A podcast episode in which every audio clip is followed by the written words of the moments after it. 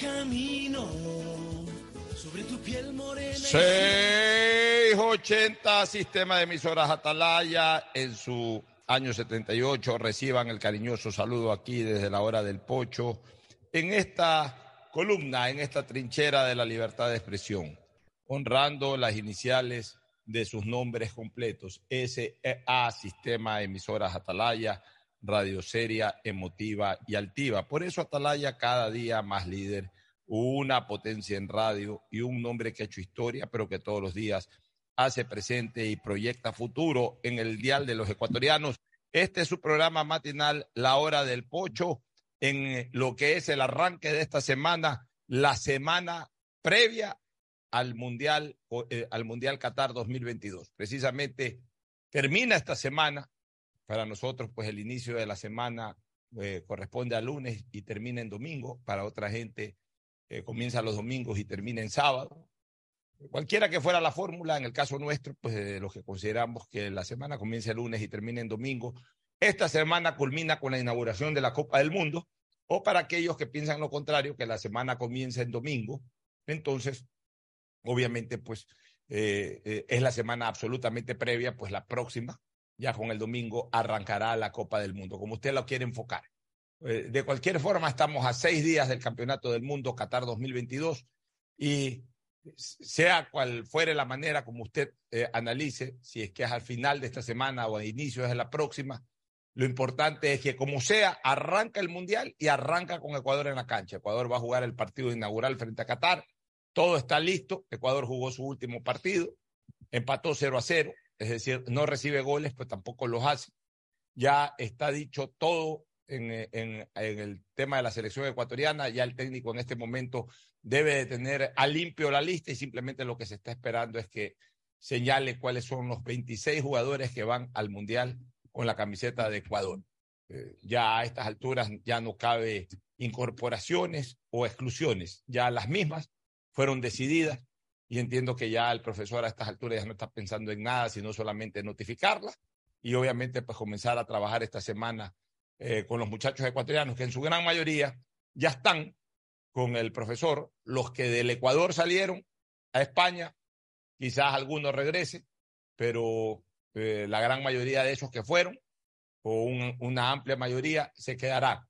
Simplemente se recibirá a un último que falta por salir del Ecuador, que es este Galíndez, que además se va con los lauros de ni más ni menos haber ganado ayer y siendo figura del Campeonato Ecuatoriano de Fútbol. Y el resto llegarán de diferentes lados del, del, del planeta, ¿no? Algunos en Europa, que eh, van a ser convocados o que ya van a ser, eh, o que ya van a ser conocidas sus, eh, su, su convocatoria. Eso seguramente se integrarán en España, si es que no están integrados ya. Y si alguno de México o de Estados Unidos falta y no está en España, pues lo llamarán, aunque yo veo que eso va a ser muy difícil.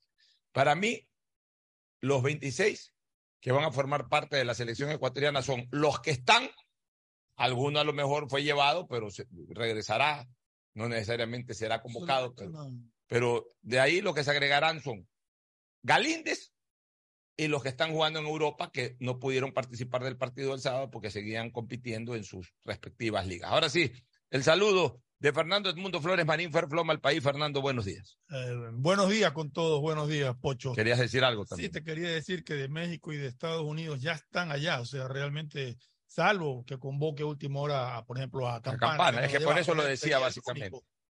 Demás, bueno, y a Jordi Caicedo, que también está en, en México, que tampoco lo llevó, tengo entendido esto este preparatorio. Yo creo que, que si se cumple lo que dijo el profesor Alfaro de que quiere llevar cuatro delanteros al Mundial, entre los dos va a estar el cuarto delantero. Porque Estrada, Valencia y Reasco han sido permanentemente convocados por él. Son tres delanteros que siempre los convocó. Y el cuarto, pues es el que tendría que decidir cuál sería. En todo caso, hoy día nos dará a conocer la lista definitiva del profesor Alfaro, porque se vence el plazo también. Ecuador, México y Ghana, si no me equivoco, son los países que no habían dado a conocer todavía la lista definitiva de, de los 26 convocados. Esperemos, eh, no sé si al mediodía, en la tarde, pero hoy día el profesor Alfaro tiene que darnos a conocer quiénes son los convocados. Entonces ahí ya está clara la película, ¿no? Eh, viajar en este momento, incorporarse a la selección, solamente eh, uno segurísimo, pero recontra seguro. Y yo diría con claras posibilidades de ser el arquero titular, el guardameta Galíndez, que entiendo No, ya está Galíndez es volando. indiscutible y, y coincido contigo, debería de ser el, el arquero titular. Entiendo que ya está volando. Sí, Ya. hoy día viajaba. Viajaba tempranísimo, a las 6 de la mañana. Además, qué felicidad viajar así, ¿no? ser campeón del fútbol ecuatoriano, ir a un mundial. tener claras posibilidades de... Y sabes una cosa, Galíndez es un hombre sencillo. Y Galíndez, si es que el técnico no lo pone de titular, sabrá esperar su oportunidad, como la ha esperado. Ayer, ayer me dio mucho gusto ver la, la unión, la hermandad entre, entre Galíndez y Frascarelli. Sí, De hecho, Frascarelli fue el que le pasó el secreto Sí. de lo del penal al Quito Díaz, que yo no creo que tampoco sea un secreto para Galíndez. Galíndez de humilde lo dijo, pero Galíndez en el fondo sabía que... Lo que pasa es que no, a ver, lo que sí explicó Galíndez es que le, le- el, el, eh, arquero alterno Frascarelli le explicó un poco la dinámica del cobre. Una cosa es que Galíndez lo haya estudiado a días en el sentido de que sabe que con frecuencia hace la panenca y entonces haya preveí- pre- preveído la posibilidad de que le iba a hacer una panenca y, y tomar las precauciones para la panenca. Pero lo que sí le explicó Frascarelli, porque lo escuché a Galíndez ayer que lo decía, lo que sí le explicó de Frascarelli es la dinámica de cómo Díaz se perfila en un penal. Le dijo, textualmente, lo escuché ayer a Galíndez, eh, párate frente al Quito. Si Díaz corre, acelera en el pique, son dos caminos. Te la tira a tu izquierda, o sea, donde finalmente se lanzó Galíndez, o te la eleva. Si tú ves que Quito Díaz va con, con pausa, va con cierta pausa, va con cierta lentitud, o sea, no acelera su pique hacia la pelota, sino que va con cierta lentitud, te la va a cruzar a tu derecha, tírate a la derecha. Y Galíndez, lo que dice Galíndez es que tomó nota, que cuando lo vio al Quito Díaz, que pegó precipitada carrera a cobrar el penalti, obviamente pues tenía muy claro lo que le había dicho Frascarelli, que además entrenaba con Díaz, fue, fue jugador del Barcelona, fue arquero del Barcelona y aparentemente sí lo ha conocido a Díaz. Me, me imagino que Díaz debe haber entrenado los penaltis en algún momento con el propio Frascarelli. Entonces cuando vio que Díaz se vino acelerado hacia la pelota, tomó la opción, me lanzo, pero me lanzo aguantando un poco mi cuerpo por si acaso me la pique y alcanza a- y, y pueda despejar la pelota con mi pie, cosa que le salió Pero- perfectamente. Pero a ver, hay muchos arqueros, creo que Galíndez tuvo eso. Hay muchos arqueros que cuando se lanzan siempre dejan la opción de poner los pies por si acaso. Y he visto a muchos arqueros tapar penales con los pies, no porque se las piquen, sino porque se las patean al centro. Claro. Entonces el arquero se lanza, pero siempre con los pies tratando de evitar un remate. Es que, es mira, la técnica manda eso. ¿Por qué? Que Porque todo arquero sabe que un penal bien esquinado es gol, así te lanzas. Entonces, ¿para qué un arquero se tira? Un arquero trata de cubrir de la mitad, cuando elige un sitio, trata de cubrir entre la mitad y aproximadamente unos cuatro metros hacia el palo. Lo que le dé la estatura. ¿no? Ya, lo que le dé la estatura, no, la estatura con impulso, Claro. con los brazos estirados, pero que es más o menos el, el, el, el área, el área de, de, de, de- trayecto de la pelota si el penalti no es esquinado. Te permite bloquear. Donde la pelota te la pongan al lado del palo, por más que sea Superman. Un, No tiro, llega. un tiro fuerte a un palo no, no llega. Así es, no llega. Entonces el arquero siempre se tira, por si acaso no la esquine bien, ahí la bloquea con el cuerpo o con los pies, lo que ocurrió ayer. Lo que yo venía señalando en el programa anterior, que al final participé y ahora ya lo reitero aquí en el programa. Ayer el Quito Díaz comete un error garrafal. Y yo tengo algunas lecturas de ese error garrafal del Quito Díaz. El primer error garrafal del Quito es el que el Quito no aprendió la lección en el tema de los penales. El Quito no entiende o no terminó de entender que ya los arqueros saben que él cobra panenca. Y el panenca es para un uso vital, trascendente, Eh, importante, eh, El Panenque es una sorpresa. Claro. para un arquero. inesperado para un arquero. Si tú comienzas a cobrar panenca cada vez que se te permite cobrar un penalti, si comienzas a cobrar panenca, ya lo- eh, bueno, a lo mejor es que lo vas a cobrar todo el tiempo, y si lo cobras todo el tiempo, ahí sí ya toda la vida se te van a quedar parados los arqueros. Pero si ya con cierta reiteración, con cierta frecuencia lo cobras, los arqueros sospechan de que le vas a cobrar panenca. Entonces por ahí algún arquero se te queda parado. Ya le ha pasado al Quito Díaz. Es la tercera vez que por panenca pierde un penal. Y este año es la segunda vez que por Panenka pierde un penal. La primera vez que falló un Creo que este penal que perdió fue mucho más importante que los otros. ¿no? A ver, no, no sé si mucho más El importante. penal era, era un campeonato. Ya, pero espérate, no sé si mucho más importante que el del 2012 cuando lo pierde en Loja. Ah, el 2012, no, pero estaba hablando de los de este año. ¿no? Bueno, este año perdió uno solo en la Sudamericana. Mm. Igual Barcelona ganó. Es más, él cubrió ese error con el gol olímpico que hizo a continuación. Fue el partido ese con el equipo este uruguayo al que le hizo un gol olímpico. ¿Montevideo Wanderers no? Creo que el Wanderers, no, no recuerdo ya ni siquiera el nombre del equipo al que el- no, era el otro. Bueno, Ya. pero lo que te quiero decir, Fernando, es que en el 2012, el Quito Díaz, en Loja, en un partido decisivo, en un partido en donde Barcelona y Liga de Loja estaban peleando la punta y faltaban dos fechas para que se acabe la primera etapa. Y para Barcelona era vital ganar la etapa porque todavía Barcelona no lograba la Corona 14 y, obviamente necesitaba clasificar a la final para, para- Era tan ansiada la famosa Corona 14 porque eran 15 años que Barcelona no ganaba un título. Entonces era vital para Barcelona ganar la etapa. Y en ese partido en Loja, que tuvo una expectativa enorme, una expectativa eh, equivalente a una final, porque prácticamente en ese partido se estaba definiendo la primera etapa, o sea, la clasificación a la final del campeonato nacional. El Quito le cobra a este, a este arquero Fernando Fernández, un arquero creo que uruguayo que tapaba en Liga de Loja.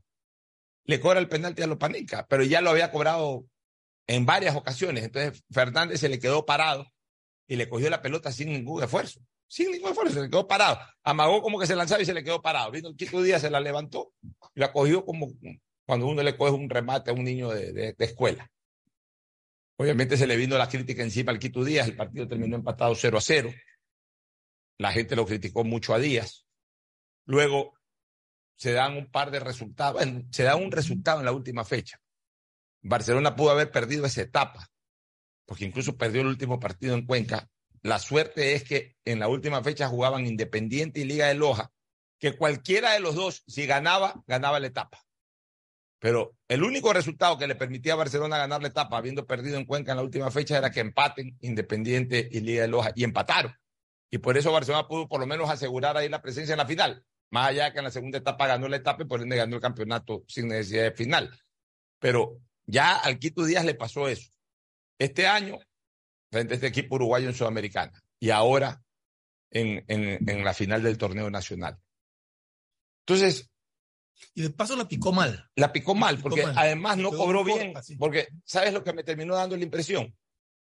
De que el Quito Díaz no terminó de decidir si pateaba, si colocaba la pelota o hacía la panenca. Y me da la impresión de que a última hora decide la panenca. Me da la impresión de que cuando ve que Galíndez se inclina a lanzarse, dijo, se la levanto.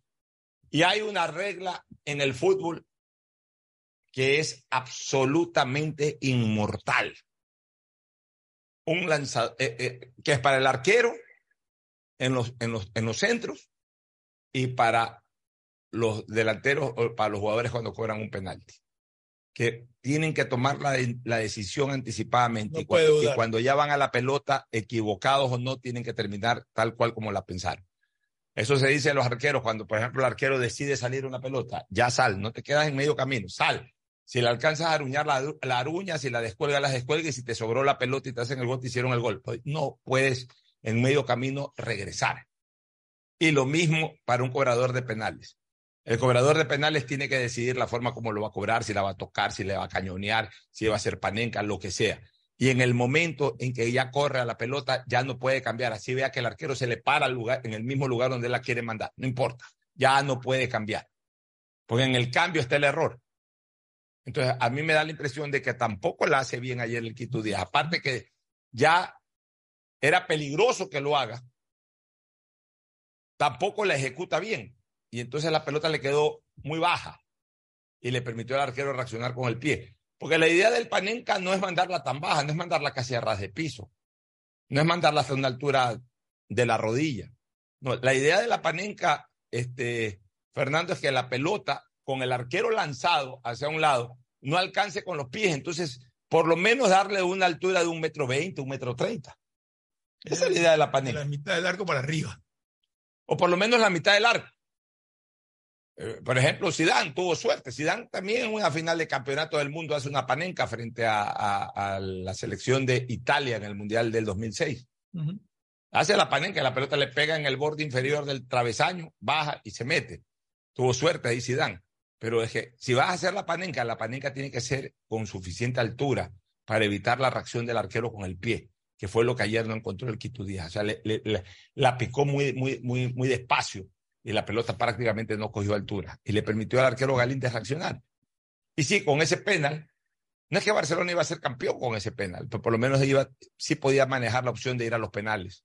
Porque yo creo que si ya Barcelona anotaba ese gol faltando 10 minutos, Barcelona se aguantaba los últimos minutos y forzaba los penales, o incluso si es que el Aucas se hubiese descuidado por, por, buscar en ese momento el gol del empate, hasta lo podía sorprender. Yo creo que el Aucas hubiese mantenido la posición cauta ya con el 0-1 en contra de atacar, pero con, con, prudencia, para si es que empataba a buena hora y si no, por lo menos ver qué pasaba en los penales. Pero la extraordinaria actuación de Galíndez y el error garrafal del Quito Díaz originó pues que el partido se mantenga 0-0 y con eso Aucas se proclamó merecidamente campeón del fútbol ecuatoriano. Ahora, que ya por eso, por ese error del Quito Díaz, que fue un error garrafal, ya por eso el Quito Díaz no sirve, que no ha sido, a mi criterio es, el mejor jugador de, Barcelona en esa posición en la historia.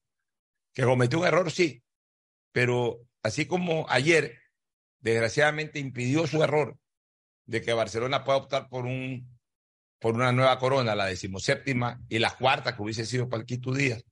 Tampoco se le puede desconocer su influencia y su importancia en tres coronas que logró. Hay mucha gente que ha estado al acecho de errores de Díaz para criticarlo. Y mucha gente incluso vinculada al Barcelona. Pero esa gente, Pocho, esa gente que lo critica tanto a, a Díaz por lo que hizo, que creo que fue una, un error, una imprudencia tremenda, una actitud que no debió haber tomado Díaz en el cobro de ese penal. Pero esas mismas personas, si le hubiera salido el gol de esa manera, dicho un tuvieran, no, no, tuvieran palabras para elogiarlo lo que hizo. Así es, así es. Ahora, te digo una cosa, Fernando. ¿Qué es lo que yo pienso?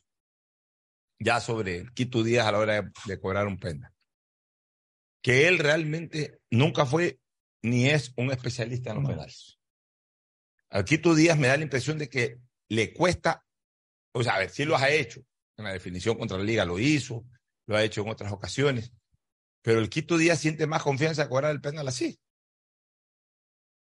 O sea, él considera que es un especialista de esa manera y tiene más seguridad, porque, o sea, algo sí tenemos que quitarnos de la cabeza.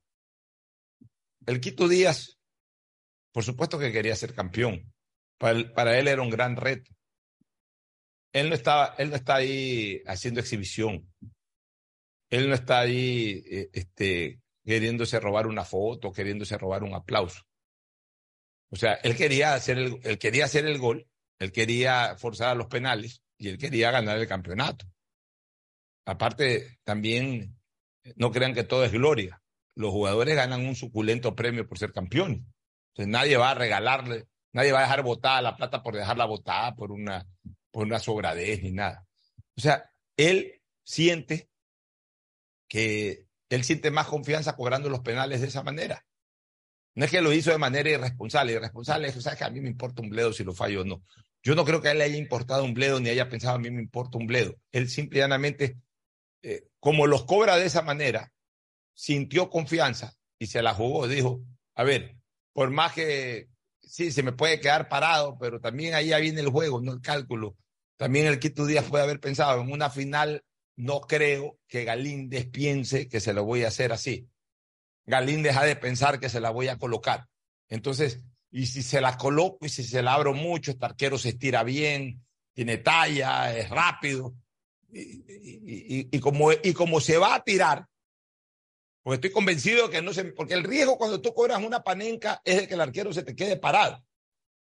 Ese es el riesgo, Fernando. Que el arquero se te quede parado, como se le quedó el, el uruguayo, o como se le quedó Fernández en su momento, que se le quedó parado. Ya, ese es el riesgo. Cuando tú estás convencido que el arquero se va a tirar, ese riesgo disminuye la posibilidad de error a la máxima potencia si es que ejecutas bien el tiro. a manera de Panenka.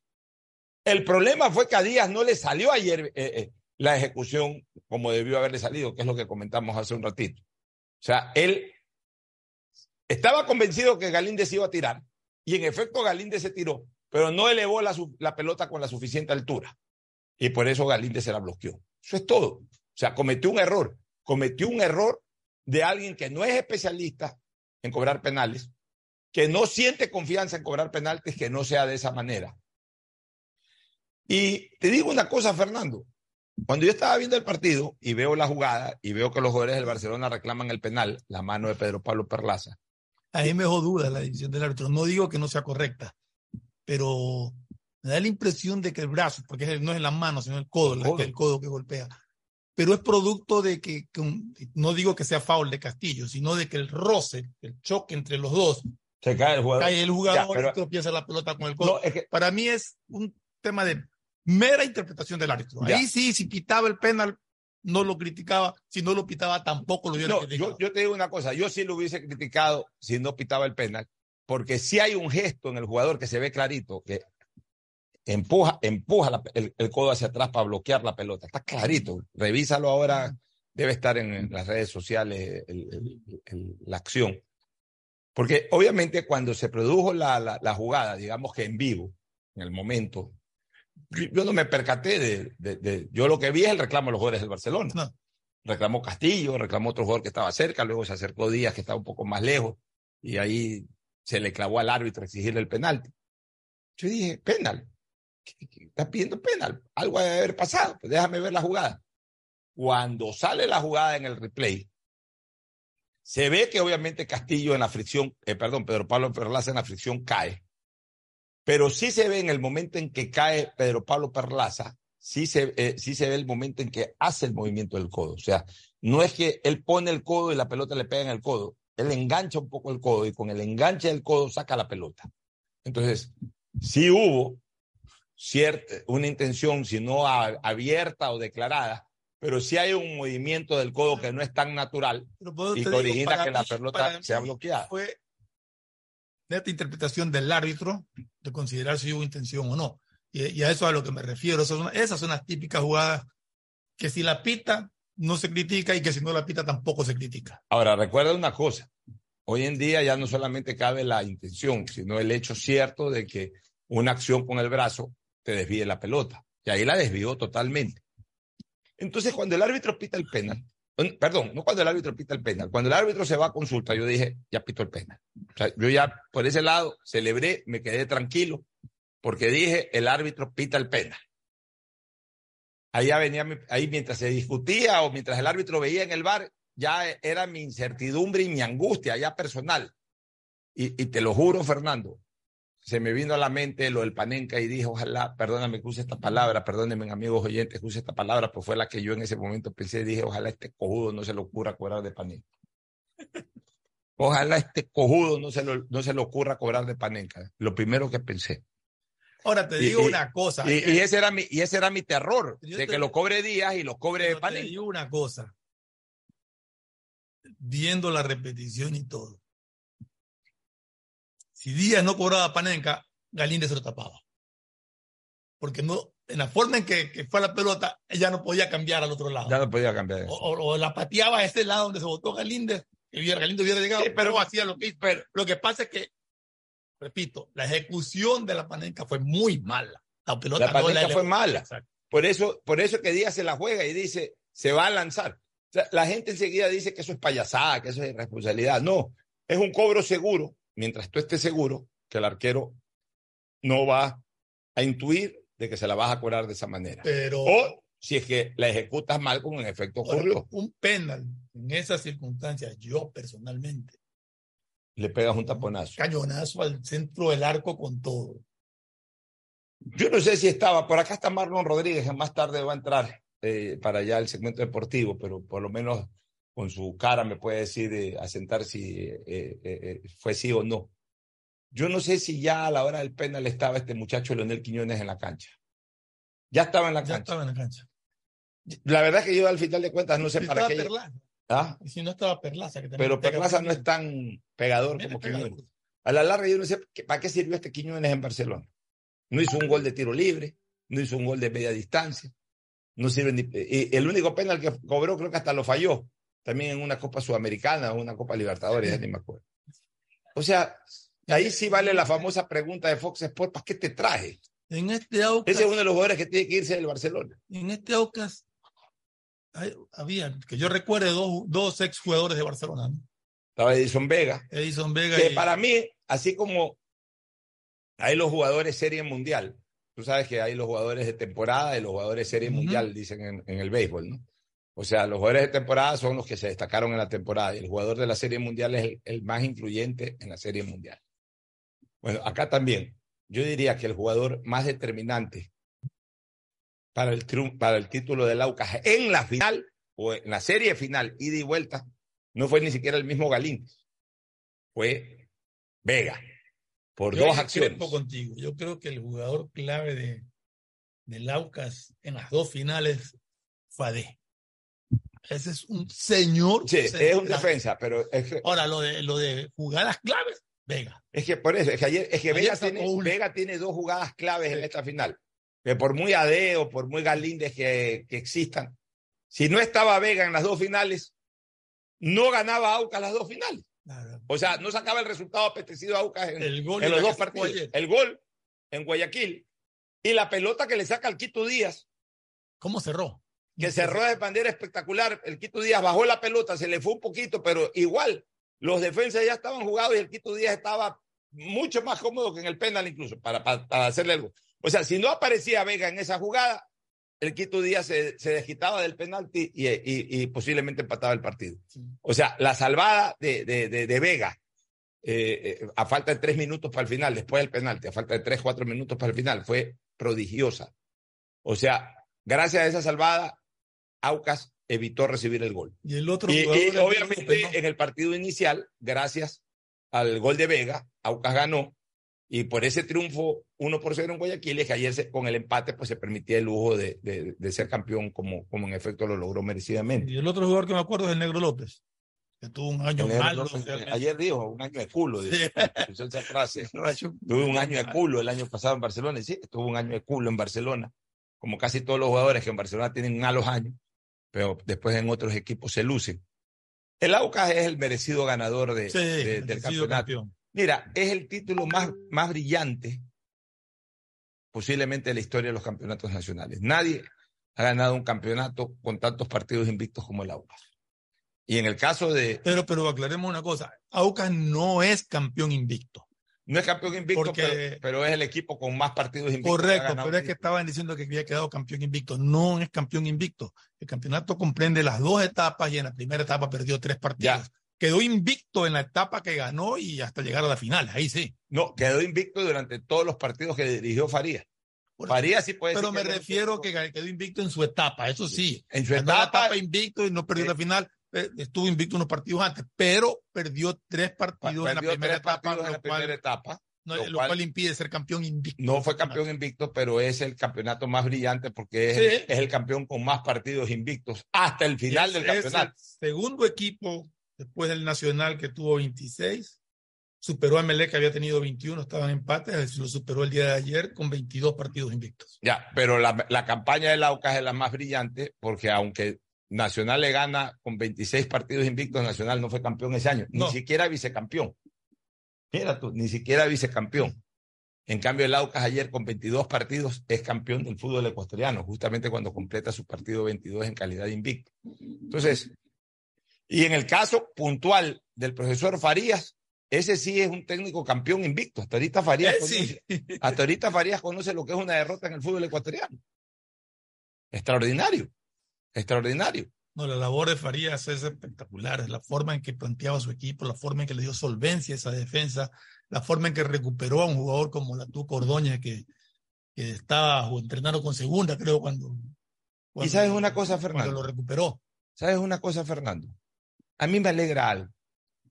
La sencillez de este club, la humildad de este club, la humildad de Farías, siempre bien predispuesto Farías, defendiendo a su club en los momentos en que ha tenido que defenderlo, pero y defendiendo su trabajo y a su equipo. Pero un hombre sencillo en la victoria. ahí ayer con su madrecita.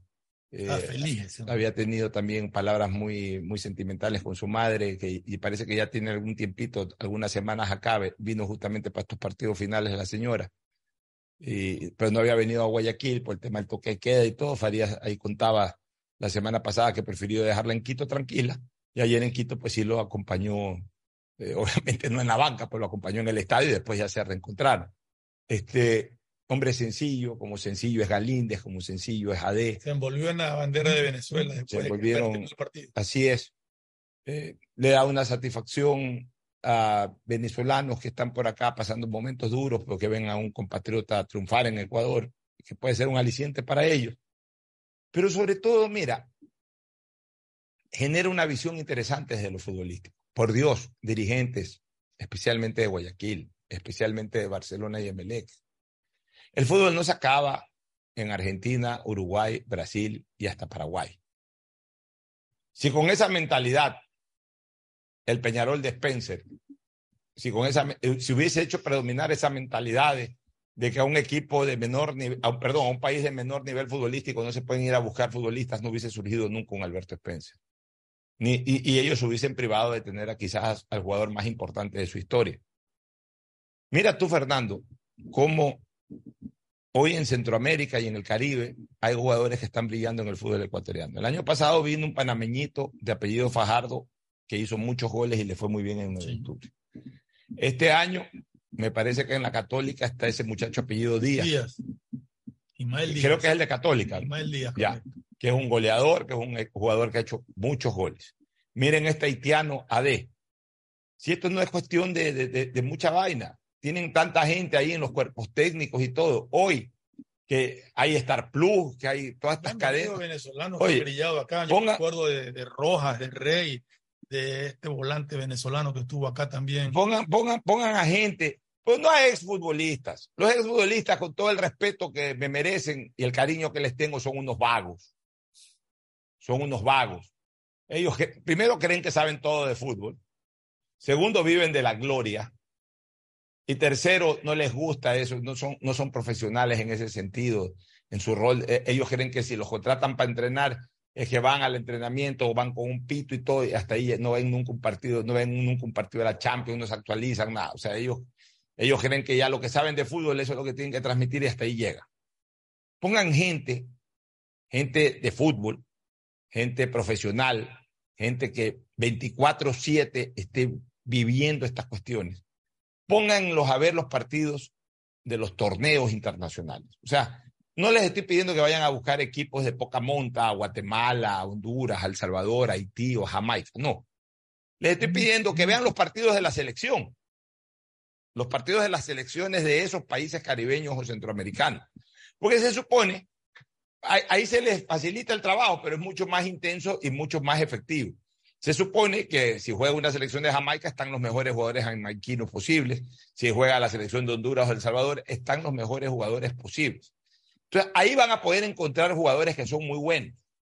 Y jugadores que vienen por un monto infinitamente menor al que vienen jugadores argentinos, paraguayos, uruguayos, brasileños, que ni siquiera, ni siquiera como aficionados van a ver un partido de la selección de sus países. Pero sin embargo, como son de esas nacionalidades y tienen eh, impacto mediático, ah, no, ¿cuánto vale fulano? Eh, vale 300 mil dólares el préstamo y 50 mil dólares de sueldo. No. En Honduras, en El Salvador, en Haití, en Panamá, pueden Costa haber, Rica. en Costa Rica, pueden haber muy buenos jugadores que son parte de la selección y se los pueden negociar a buen precio y pueden venir. Y ya déjense también del complejo, hinchas del fútbol y periodistas deportivos. Es que ese no es jugador para Barcelona. Es que cómo van a traer a un hondureño, que cómo van a traer a un salvadoreño. Ah, no, que ya una vez trajeron a un Martínez, que era el 10 de la selección de Honduras, y aquí fue un fracaso. Pues también aquí han fracasado Cabañas, y han fracasado los 10 o los 9 de grandes allá selecciones. por el año 57 vino un costarricense, Soto, a Emelec, y brilló. Así es. En todos lados hay buenos futbolistas.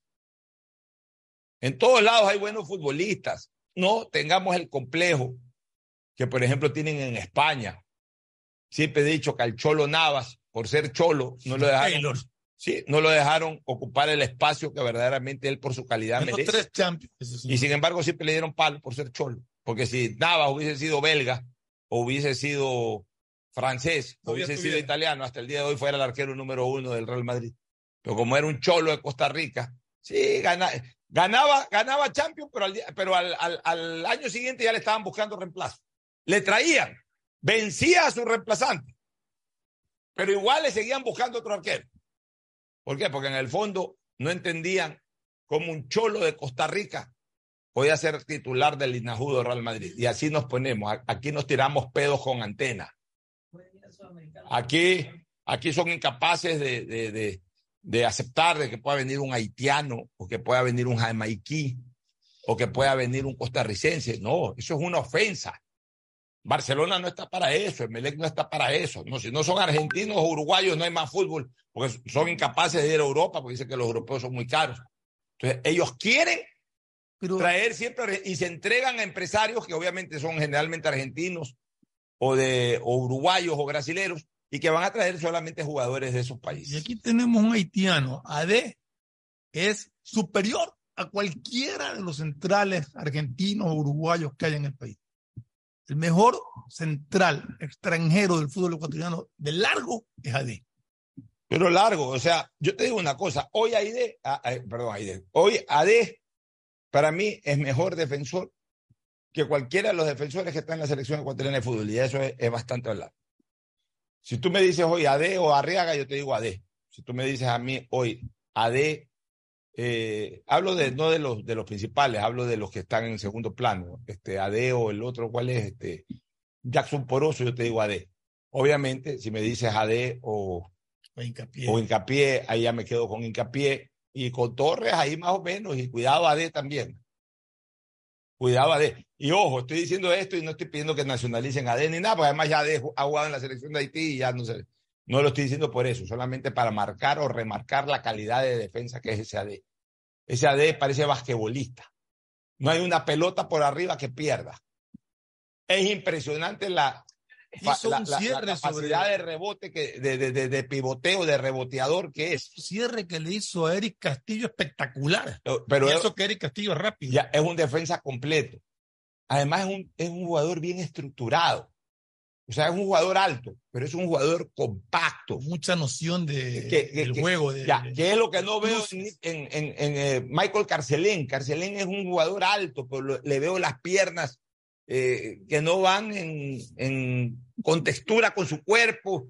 Y entonces es un jugador que, que- que en el fondo me parece a veces hasta torpe para manejar la pelota. No es un jugador eh, dinámico con la pelota, es un jugador que, que- que apuesta mucho a su talla, a su estatura, a sus piernas largas. Pero no, no, no, no me termina de convencer este Michael Carcelén. No digo que sea un mal jugador, pero tampoco es lo que la gente piensa que es. Cambio, este AD, este es un, tipo, un, un compacto. Es un jugador fuerte, un jugador alto, un jugador eh, rápido. Es un compacto. Es un jugador bien formado de cabeza a pie en ese sentido.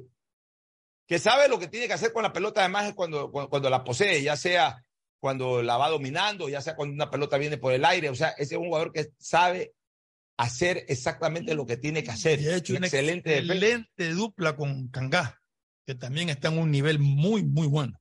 Ahora, está claro una cosa. Esa generación del Delfín del 2019 sigue siendo el protagonista entre ganadores y perdedores. Mira, entre ganadores está el, el- el- el Negro López, está Cangá, está está. Pedro Pablo Perlaza, está eh, de Barcelona Piñatares, Está, está la Tuca. está la Tuco Ordóñez, está el profe Bustos. O sea, del equipo que quedó campeón con el Delfín el 2019, hay una buena parte de ese equipo que ayer estuvo en la cancha o en la banca. O sea, definitivamente eh, esa estructura que, que armó en algún momento Bustos, ahí está todavía. Y está jugando finales del fútbol ecuatoriano. Bueno, vamos a dar una pausa para retornar con lo político. Más adelante iremos al segmento deportivo, pero sin lugar a dudas el tema principal de hoy era el post juego entre Aucas y Barcelona que determinó el primer título en su historia para el cuadro ex petrolero. Pausa y volvemos. El siguiente es un espacio publicitario apto para todo público. CNT no deja de sorprendernos. Ahora contamos con la mejor plataforma para la gestión de datos, gracias al convenio logrado con Oracle, una marca mundialmente reconocida por el desarrollo de innovación tecnológica. ¿Pero qué significa? Soluciones vanguardistas, seguridad y eficiencia en la administración de información de las empresas. ¿Y cómo nos beneficia? Este modelo de nube te permitirá optimizar tiempos de respuesta, mayor eficiencia en costos, seguridad en el acceso, máximo rendimiento al contar con equipos especializados, alta disponibilidad de información. Por esto y más, la CNT y Oracle son el aliado ideal para el desarrollo de tu negocio o empresa. La CNT está comprometida con la rentabilidad social. Contáctanos para más información al 1-800-100-100. Atención al cliente. Asterisco 611, operador CNT. CNT Corporativo, arroba cnt.gov.es. Autorización número 1262. CNE Elecciones 2023. Pedagogía, diseño, medicina, arquitectura, comercio, turismo, nutrición, literatura, computación, psicología, trabajo social, electricidad, agronomía, animación digital. La verdad es que tenemos tantas carreras que ofrecerte que no nos alcanzan en esta cuna. Ven a la Feria de Estudios de la UCSG y descúbrelas todas. Te esperamos este 5 de agosto, de 8 a 17 horas, en la avenida Carlos Julio Rosemena, kilómetro 1 y medio. Tenemos muchas sorpresas y beneficios para ti. Universidad Católica de Santiago de Guayaquil. Nuevas historias, nuevos líderes. Viaja conectado con Internet a más de 150 países al mejor precio con el chip internacional Smart SIM de Smartphone Soluciones. Estamos 24 horas en los aeropuertos de Guayaquil y Quito, pasando migración junto al Duty Free. También en Plaza Quil, local 55, en San Borondón, en la avenida principal de Entre Ríos. Lo importante es que cuando viajes estés conectado, sin esperar conectarte un Wi-Fi. Conéctate directamente con tu chip al teléfono celular que quieras llamar a través del WhatsApp o de manera directa. No lo olvides, Smart SIM de Smartphone Soluciones te espera en el aeropuerto con atención 24 horas al día. Asunéis dentro y fuera de la cancha con Bet593.es. Diviértete y gana con pronósticos en tenis y miles de eventos deportivos. Bet593.es, sponsor oficial de la Federación Ecuatoriana de Tenis, con el respaldo de Lotería Nacional. Aplican condiciones y restricciones. Bet593.es. Lo viven ellos, lo juegas tú. El programa Generación Digital inicia su etapa de inscripción para que estudiantes de primero de bachillerato, décimo y noveno de básico, de colegios fiscales y fiscomisionales del periodo 2022-2023 puedan acceder a tablets de 8 pulgadas con protector, teclado Bluetooth y ranura para chip. Regístrate hasta el 14 de noviembre en el sitio web www.generaciondigitalgye.com. Empresa Pública DACE. Alcaldía de Guayaquil. Autorización número 917. CNE Elecciones 2023. ¿Cómo medimos el progreso de un país? Podemos empezar midiendo los kilómetros que junto a Electrocables hemos recorrido, en los que hemos construido grandes logros que hoy nos acompañan, iluminando los caminos del desarrollo, dando calidad y seguridad a la energía, que ha llevado a Electrocables a obtener las certificaciones más exigentes. Arrancamos con una convicción y un compromiso.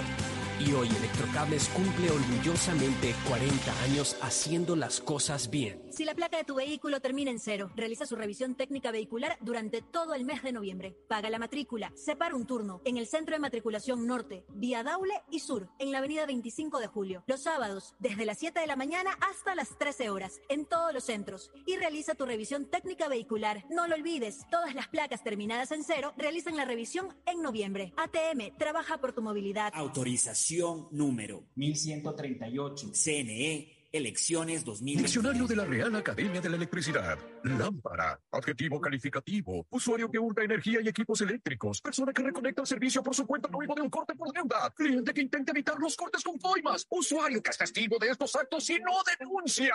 Ser lámpara significa más de lo que crees. Evita que tu vida se detenga por gente lámpara y denuncia al 1-800-26-35-37 o al 911. Con CENEL EP, tu vida sigue. Gobierno del Encuentro. Guillermo Lazo, presidente. Autorización número 599. CNE, elecciones 2023. Ya llegó el nuevo iPhone a Claro y puede ser tuyo. Escoge tu modelo favorito, el iPhone 14, iPhone 14 Pro o el iPhone 14 Pro Max para usarlo con SIM física o eSIM. Y lo mejor de todo, cómpralo hasta en 24 cuotas. Ingresa ahora a claro.com.es o visita nuestros centros de atención a clientes. Más información en claro.com.es. Ecuagen, medicamentos genéricos de calidad y confianza a su alcance. Ecuagen, una oportunidad para la salud y la economía familiar. Consuma genéricos Ecuagen. Esta Navidad vuelve la campaña más emocionante a Mole el Fortín. Sí, porque regresó el gran Fortín Bingo navideño. Por cada 15 dólares de compras tendrás la oportunidad de jugar para llevarte una espectacular camioneta full equipo, cero kilómetros. Además de un fabuloso set de línea blanca, un magnífico set de muebles y tres maravillosas motos eléctricas. Ven y aprovecha a comprar todos tus regalos en Mole el Fortín. Nos vemos el 7 de enero en nuestro juego en vivo. Auspician La Ganga, Mueblería Palito. Con Inmobiliar puedes transformar tus ahorros en una gran inversión. Todos los meses ofertamos un catálogo nacional de lotes, terrenos, casas, departamentos y más. Participa en las subastas públicas de bienes inmuebles y haz realidad todos tus proyectos. Consulta el catálogo y más detalles del proceso llamando a 1-800 Inmobiliar, 1-800-466-624 o visita nuestra página web www.inmobiliariapublica.es. Inmobiliar, bienes en venta todos los meses. Autorización número 447. CNE, elecciones 2023. La alcaldía te informa que todavía estás a tiempo de pagar tus impuestos prediales. Si tienes el pago de impuestos prediales vencidos hasta el 31 de enero del 2022, puedes solicitar la condonación de intereses, multas o recargos. Acércate a la ventanilla universal municipal. Recibe toda la información para que condones tus deudas por impuestos prediales. Aprovecha estos últimos meses del año y hazlo ya. El bienestar de la gente se siente. Alcaldía de Guayaquil. Autorización número 986. CNE, elecciones 2023. Profe Alfaro, ¿quiénes se sientan en el banco de la TRI? Yo quería que cada jugador que se siente en este banco sepa qué era lo que estaba representando. Teníamos que generar un sueño que fuese lo suficientemente grande para que quepan todos, que ese banco o ese sueño fuera capaz de albergar a 17 millones de personas. En el fútbol, bancos hay muchos, pero solo Banco Guayaquil es el banco de la TRI, patrocinador oficial de la selección ecuatoriana de fútbol. Hay sonidos que es mejor nunca tener que escuchar. Porque cada motor es diferente.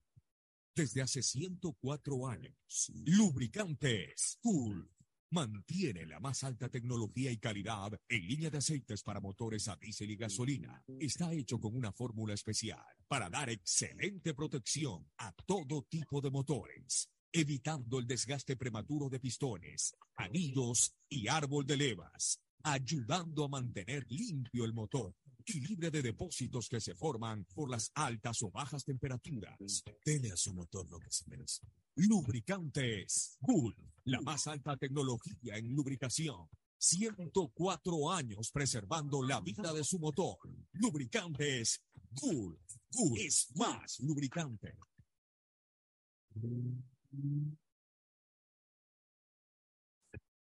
Fin del espacio publicitario.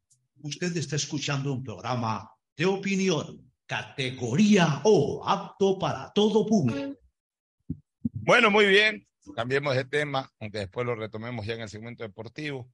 Vamos con temas políticos y, y- y este tema de, de aviación que quiero tratar, lo que es muy importante. Ya, eh, eh, eh, Hoy día la, la fiscalía lo recibía a Carlos Pareja Yanuseli por la denuncia presentada, por la denuncia que hizo de haberle entregado 300 mil dólares a, a Galo Chiriboga.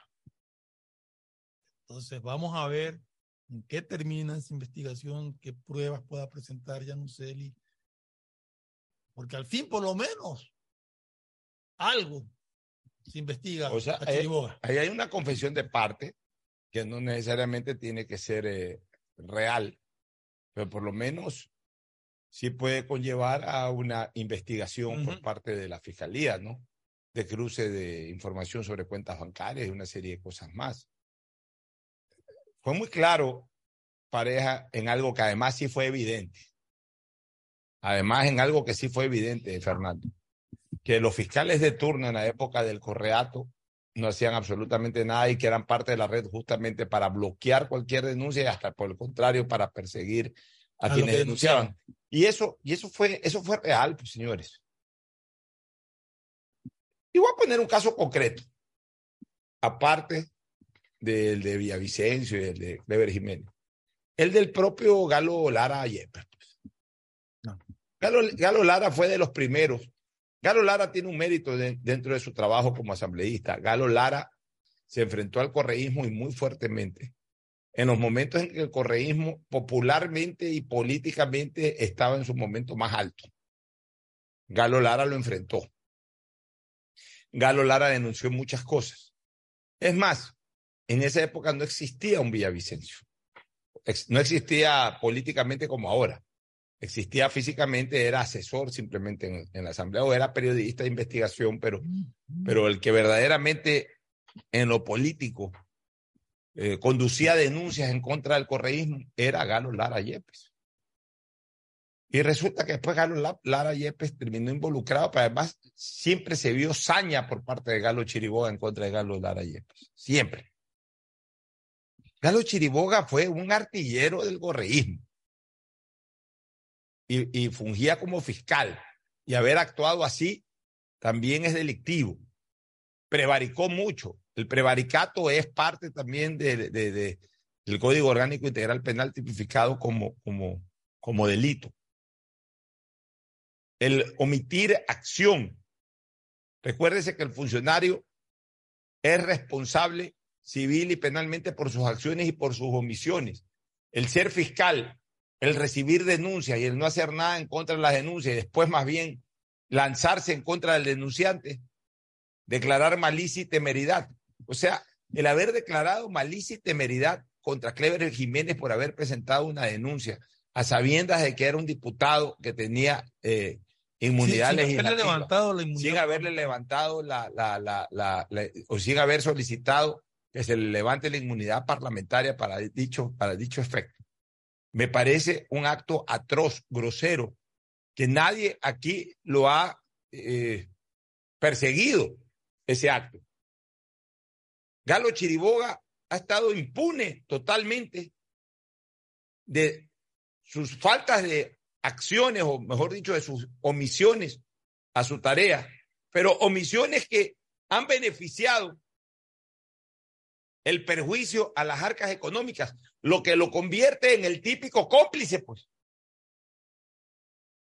Sin contar investigaciones que puedan dar como resultado si es verdad o no que cogió plata, como aparentemente denuncia pareja, ahí sí ya nosotros no podemos decir que no, pero Y por sí, lo menos el otro problema que nunca fue muy bien aclarado de la casa de estos señores alemanes. ¿no? Ya, Que- eso de ahí ya tener, eso es otra otra cosa que cosa. quedó ahí, ahí no también puedo- en el yo, aire, yo ventilo lo que, lo que fue público y notorio. Ya de ahí eso que le dio una maleta con 300 mil dólares, ya eso es una denuncia de pareja Claro, que tiene que ser pareja, investigada. digo, igual que la otra No necesariamente, que- no necesariamente lo que ha dicho pareja es verdad, pero por lo menos es una persona involucrada en un delito que está denunciando algo y que tiene que investigar. por lo menos ahora lo van a investigar. Hoy día, hasta, hasta donde supe, hoy día eh, la fiscalía lo interrogaba o tenía eh, cita para que pareja vaya a, a- aclarar o a, o a denunciar lo que la entrega de este dinero a los Chiriboga, ¿no?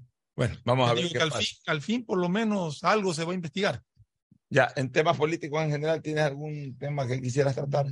No, oye, yo creo que eh, ahorita más, más, más actualidad tiene esa denuncia de sobre la, la presencia de pájaros, que no es la primera denuncia, Pero sobre una- aves que están volando cerca del aeropuerto y que dicen que tienen su hábitat en la isla del Palmar. Ya, yo voy a leer puntualmente la carta. Ya. Más allá de mis comentarios, lo importante es leer la carta. Esta carta fue dirigida el 11 de noviembre, o sea, hace tres días atrás. el viernes pasado. Sí. O sea, estamos hablando de un incidente aéreo, nuevos incidentes aéreos que se han producido cerca No, del son aeropuerto dos de aviones Guayaquil. de la misma compañía. Déjame misma leer la carta, pero déjame primero poner en antecedente a la gente. Nuevos incidentes aéreos que se han producido en la aproximación a la pista. Pero, pero aclaremos, la vez pasada que hubo un incidente no tenía nada que ver con esto, ¿no? No. Esa vez fue una falla de coordinación aparentemente Ya, de la pero igual, de control. son incidentes que se están produciendo alrededor de la pista del aeropuerto eh, José Joaquín de Olmedo. Pero a ver, pero sobre este tema que vamos a dar lectura, ustedes ya van a escuchar, no son los únicos casos, que es lo grave. Exacto. Hay otros casos que se han dado y que a lo mejor no han sido denunciados o por lo menos conocidos. Dice, Quito, 11 de noviembre del 22. Señor Brigadier General William Edward Birket Mórtola, director general de Aviación Civil.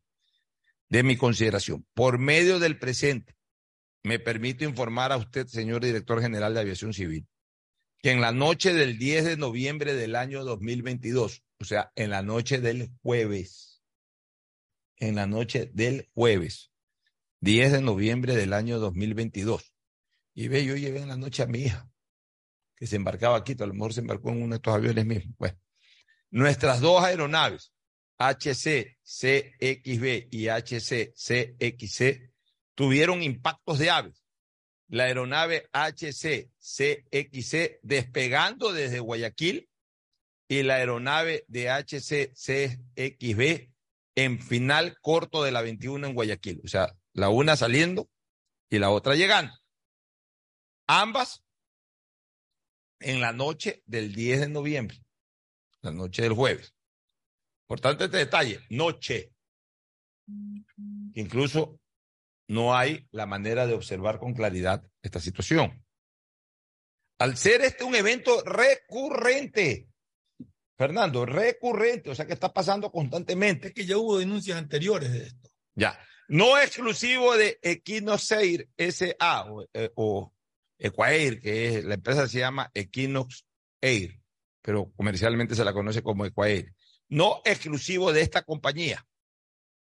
Es imprescindible, imprescindible alertar que la poca o nada gestión de la administración del aeropuerto de Guayaquil en eliminar o por lo menos minimizar el peligro aviario, limitándose a preservar la fauna, es mi obligación como CEO, o sea, como gerente o como representante legal de esta compañía, elevar mi sincera preocupación que estos eventos son la crónica de un grave accidente y muerte anunciada de usuarios del transporte aéreo nacional o internacional.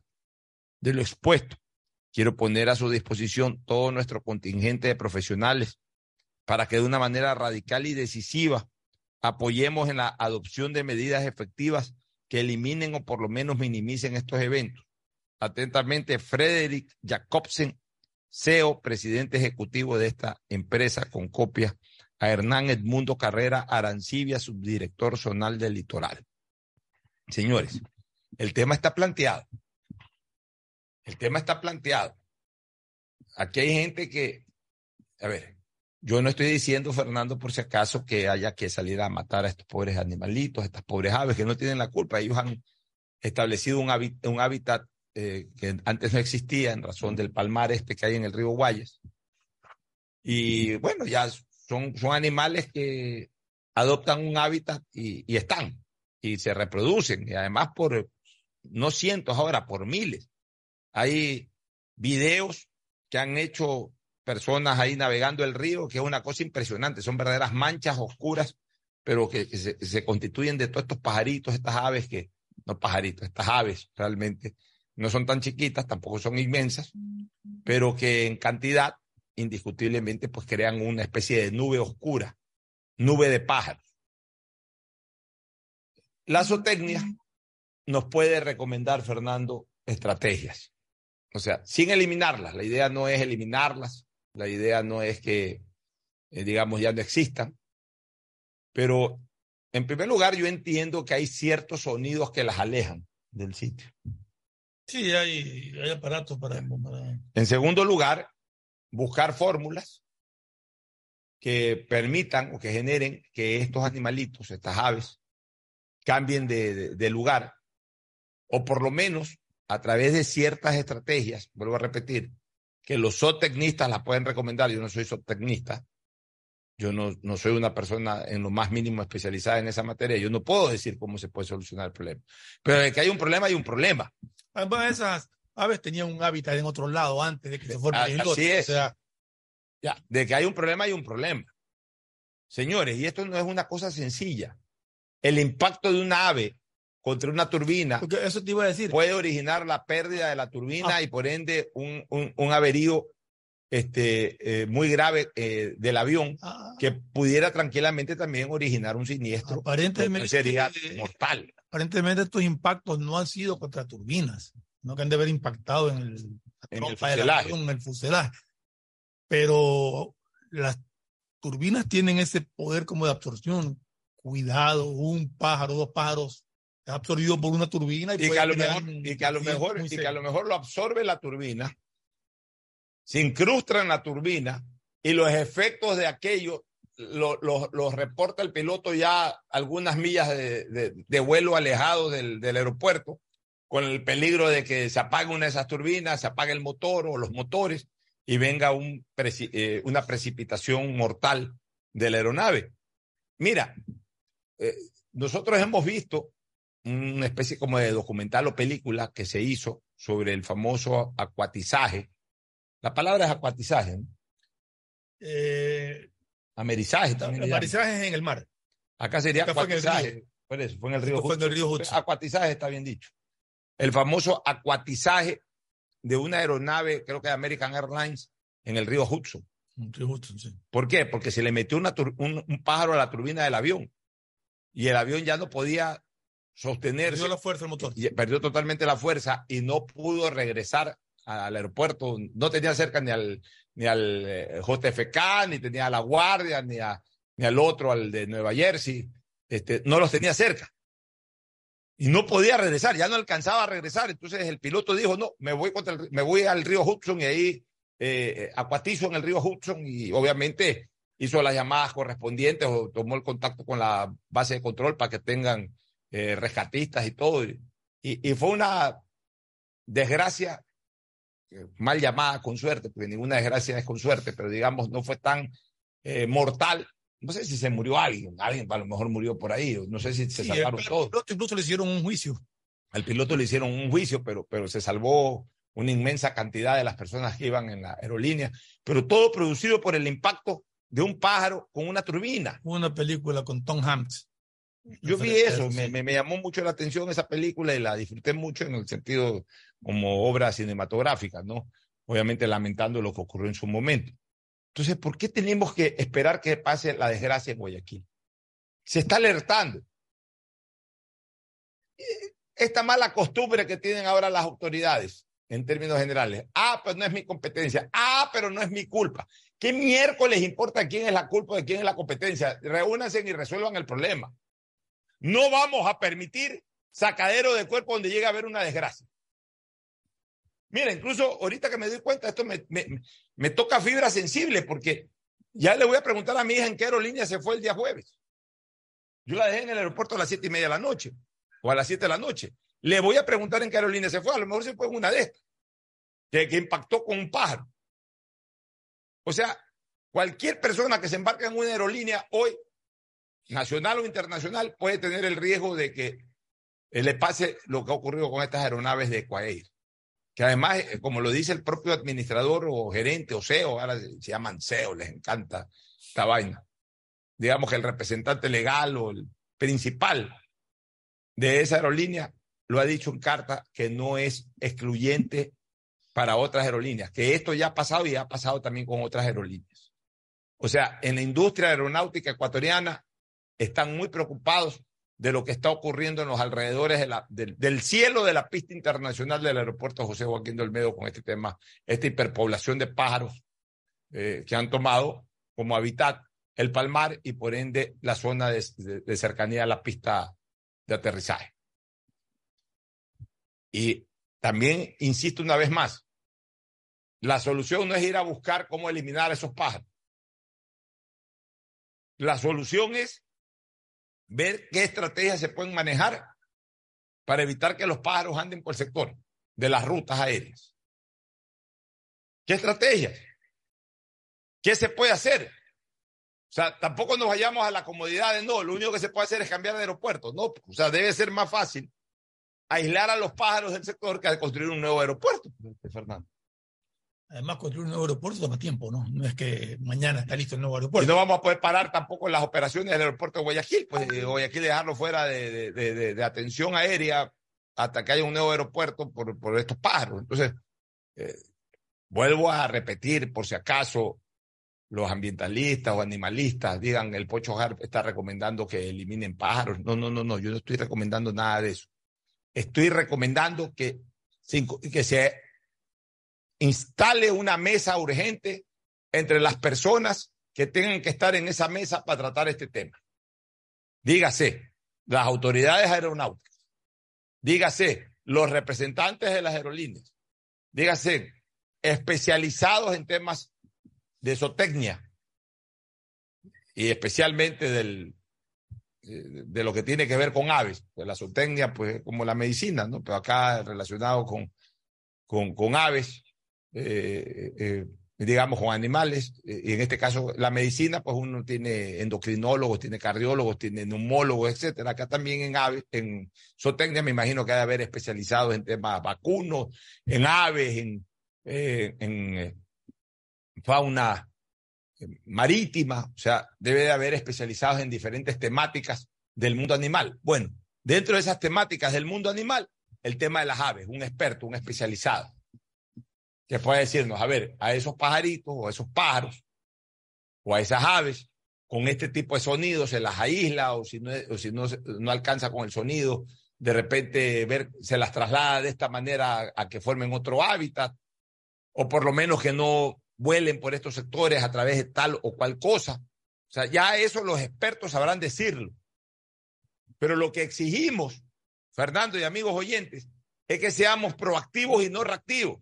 Que no esperemos el accidente y la muerte trágica de personas en el aire o en tierra, porque estamos hablando de la posibilidad de que se produzcan accidentes en las cercanías de la pista de aterrizaje o de despegue de Guayaquil. Entonces, un accidente ya llegando a la pista podría originar muertes en aire y también muertes en tierra. Sea, no esperemos o sea, la desgracia muerte para de pasajeros y muerte de población civil. Por supuesto. Pues. Imagínate si viene abajo un avión en media calle o en cualquier lado en donde hay casas, lo que sea. Esperamos que, esperemos que la Dirección de Dirección Civil tenga una respuesta a esto y se tomen las acciones del caso para impedir cualquier tragedia. O sea, si ya con una carta bien puesta, porque hay que reconocer, es una carta clara, bien puesta por parte de Cuair a las autoridades aeronáuticas, si ya con eso no hay una reacción, si ya con eso no hay una participación proactiva por parte de las autoridades competentes después que no evadan responsabilidades y Dios no quiere llega a haber una desgracia. Ya también son varias las denuncias que se están haciendo a, a aviación civil. Ponte pilas, William Birket, que te quiero mucho, pero ya son algunas cosas y la última vez que hubo algo de eso sobre un incidente aéreo, tu respuesta es me enteré por la prensa después de una semana. Bueno, que ahora hay una carta dirigida ahora a él. Ya, hay o sea, una que carta. ya no puede decir que no se, que se entera por la prensa. Ya, pues, William. carta dirigida a él. Ya, pues, William. Lidera estas cosas. Evitemos accidentes graves, por favor. Vámonos a una recomendación para retornar con el segmento deportivo. Ya vuelvo. Auspician este programa. Aceites y lubricantes Gulf, el aceite de mayor tecnología en el mercado. Acaricia el motor de tu vehículo para que funcione como un verdadero Fórmula 1 con aceites y lubricantes Gulf. Si te gusta el tenis, ahora llegó la oportunidad de vivir tu pasión en cualquier lugar con Bet593. Regístrate en bet593.es y recibe un bono de hasta 300 dólares. Sí, un bono de hasta 300 dólares para que pronostiques resultados cuando quieras. Bet593.es, sponsor oficial de la Federación Ecuatoriana de Tenis y tiene el respaldo de Lotería Nacional. Aplican condiciones y restricciones. Con Inmobiliar puedes transformar tus ahorros en una gran inversión. Todos los meses ofertamos un catálogo de casas, terrenos, departamentos y más. Participa en las subastas públicas de bienes inmuebles y haz realidad todos tus proyectos. Más información en www.inmobiliar.gov.es. Cuando requieras medicamentos, solicita a la farmacia de tu barrio que sean genéricos de calidad. Y estos tienen que ser de Cuajén. Son de calidad y al alcance de tu bolsillo, al alcance de la economía familiar. Pedagogía, diseño, arquitectura, economía, medicina, comercio, turismo, nutrición, literatura, computación, psicología, trabajo social, electricidad, agronomía, animación digital. Son tantas las carreras que te ofrece la Universidad Católica Santiago de Guayaquil que no alcanzan a señalarse todas. Universidad Católica Santiago de Guayaquil siempre tiene sorpresas y beneficios para ti. Nuevas historias, nuevos líderes. CNT no deja de sorprendernos. Gracias al convenio logrado con Oracle, la marca mundialmente reconocida de innovación tecnológica, CNT cuenta con la mejor plataforma para la gestión de datos y aplicaciones. ¿Y esto qué significa? Muy sencillo, pues esta tecnología trae soluciones vanguardistas, seguridad y eficiencia en la administración de información de las empresas. ¿Y esto cómo beneficia a los usuarios?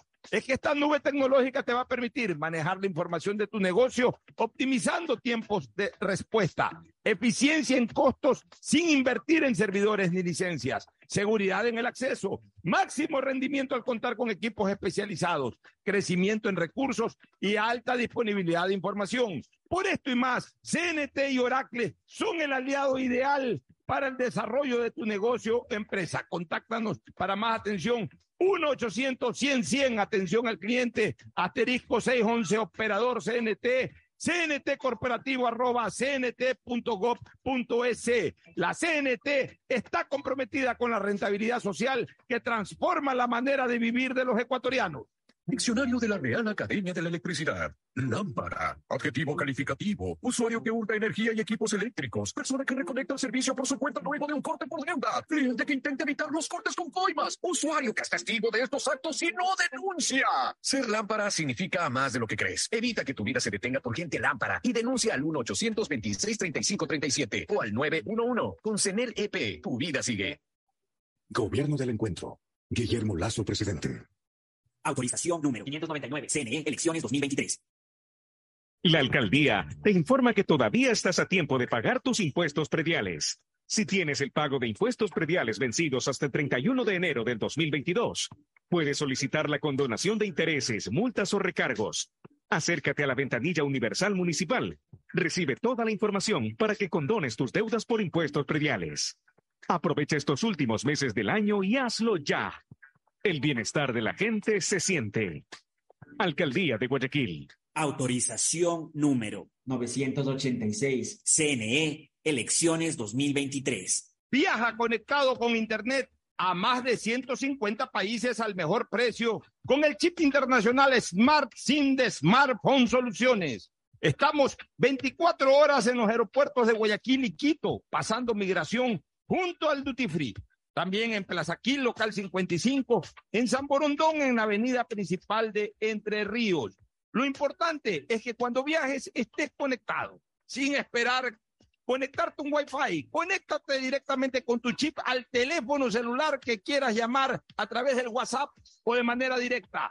No lo olvides, Smart SIM de Smartphone Soluciones te espera en el aeropuerto con atención 24 horas al día. Ya llegó el nuevo iPhone a Claro y puede ser tuyo. Escoge tu modelo favorito, el iPhone 14, iPhone 14 Pro o el iPhone 14 Pro Max para usarlo con SIM física o eSIM. Y lo mejor de todo, cómpralo hasta en 24 cuotas. Ingresa ahora a claro.com.es o visita nuestros centros de atención a clientes.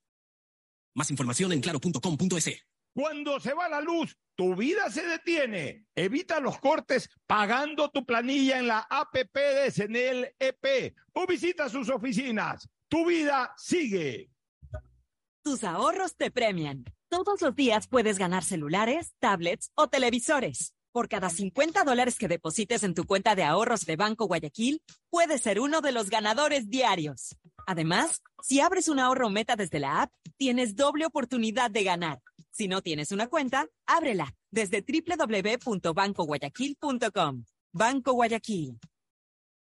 Con Inmobiliar puedes transformar tus ahorros en una gran inversión. Todos los meses ofertamos un catálogo nacional de lotes, terrenos, casas, departamentos y más. Participa en las subastas públicas de bienes inmuebles y haz realidad todos tus proyectos. Consulta el catálogo y más detalles del proceso llamando a 1-800 Inmobiliar, 1-800-466-624 o visita nuestra página web www.inmobiliariapublica .es. Inmobiliar. Bienes en venta todos los meses. Autorización número 447. CNE, elecciones 2023. La alcaldía informa que ya puedes registrarte al programa Generación Digital. Si eres estudiante de primero de bachillerato, décimo y noveno año de colegio fiscal o fiscomisional, ingresa a www.generaciondigitalgye.com y regístrate para que puedas acceder a una de las tablets que la alcaldía te obsequiará para que estudies y te conectes al futuro. El bienestar de la gente se siente. Alcaldía de Guayaquil. Autorización número 609. CNE, elecciones 2023. ¡Oh, oh, oh! Esta Navidad vuelve la campaña más emocionante a Mole el Fortín. Sí, porque regresó el gran Fortín Bingo Navideño. Por cada 15 dólares de compras tendrás la oportunidad de jugar para llevarte una espectacular camioneta full equipo, cero kilómetro. Además, de un fabuloso set de línea blanca, un magnífico set de muebles y tres maravillosas motos eléctricas. Ven y aprovecha a comprar todos tus regalos en Mole el Fortín. Nos vemos el 7 de enero en nuestro juego en vivo. Auspician La Ganga, Mueblería Palito. ¡Feliz aniversario, CNT! Ya son 14 años entregándote la mejor conectividad. Gracias por impulsarnos y comprometernos a crecer de manera transparente, eficiente, innovadora y socialmente rentable. El objetivo de CNT es el de llegar a cada rincón del país brindándote la mejor experiencia en servicios y productos de vanguardia, enfocados en su misión de ser el líder en telecomunicaciones que conoce y atiende tus necesidades. Sigamos creciendo juntos, fuertes y seguros en este camino que solo nos invita a ser los mejores para ti y por ti. La CNT está comprometida con la rentabilidad social que transforma la manera de vivir de los ecuatorianos. 1-800-100-100, atención al cliente, asterisco 611, operador CNT, correo CNT corporativo arroba cnt.gov.es. Estamos en la hora del pocho. No soy de aquí. Vuelve. Lo cortés no quita lo cabral. Solo para gente sin complejos. Miguitas de ternura yo. Este viernes 25 de noviembre, 19 horas, Salón El Libertador, Círculo Militar. Pobrecito mi patrón. En concierto, Salvador Moro y su elenco. En los 55 años radiales de Agustín Guevara. Contributo a Nino Bravo, José José, Leo Marini y Olga Tañón.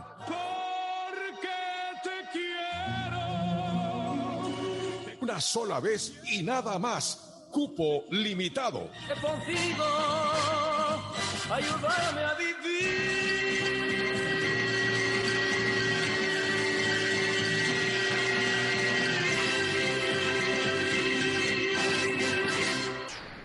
Somos tres. Tres que te contarán todo. Tres que te emocionarán. Tres. Tres. Tridente. El tridente. El tridente mundialista.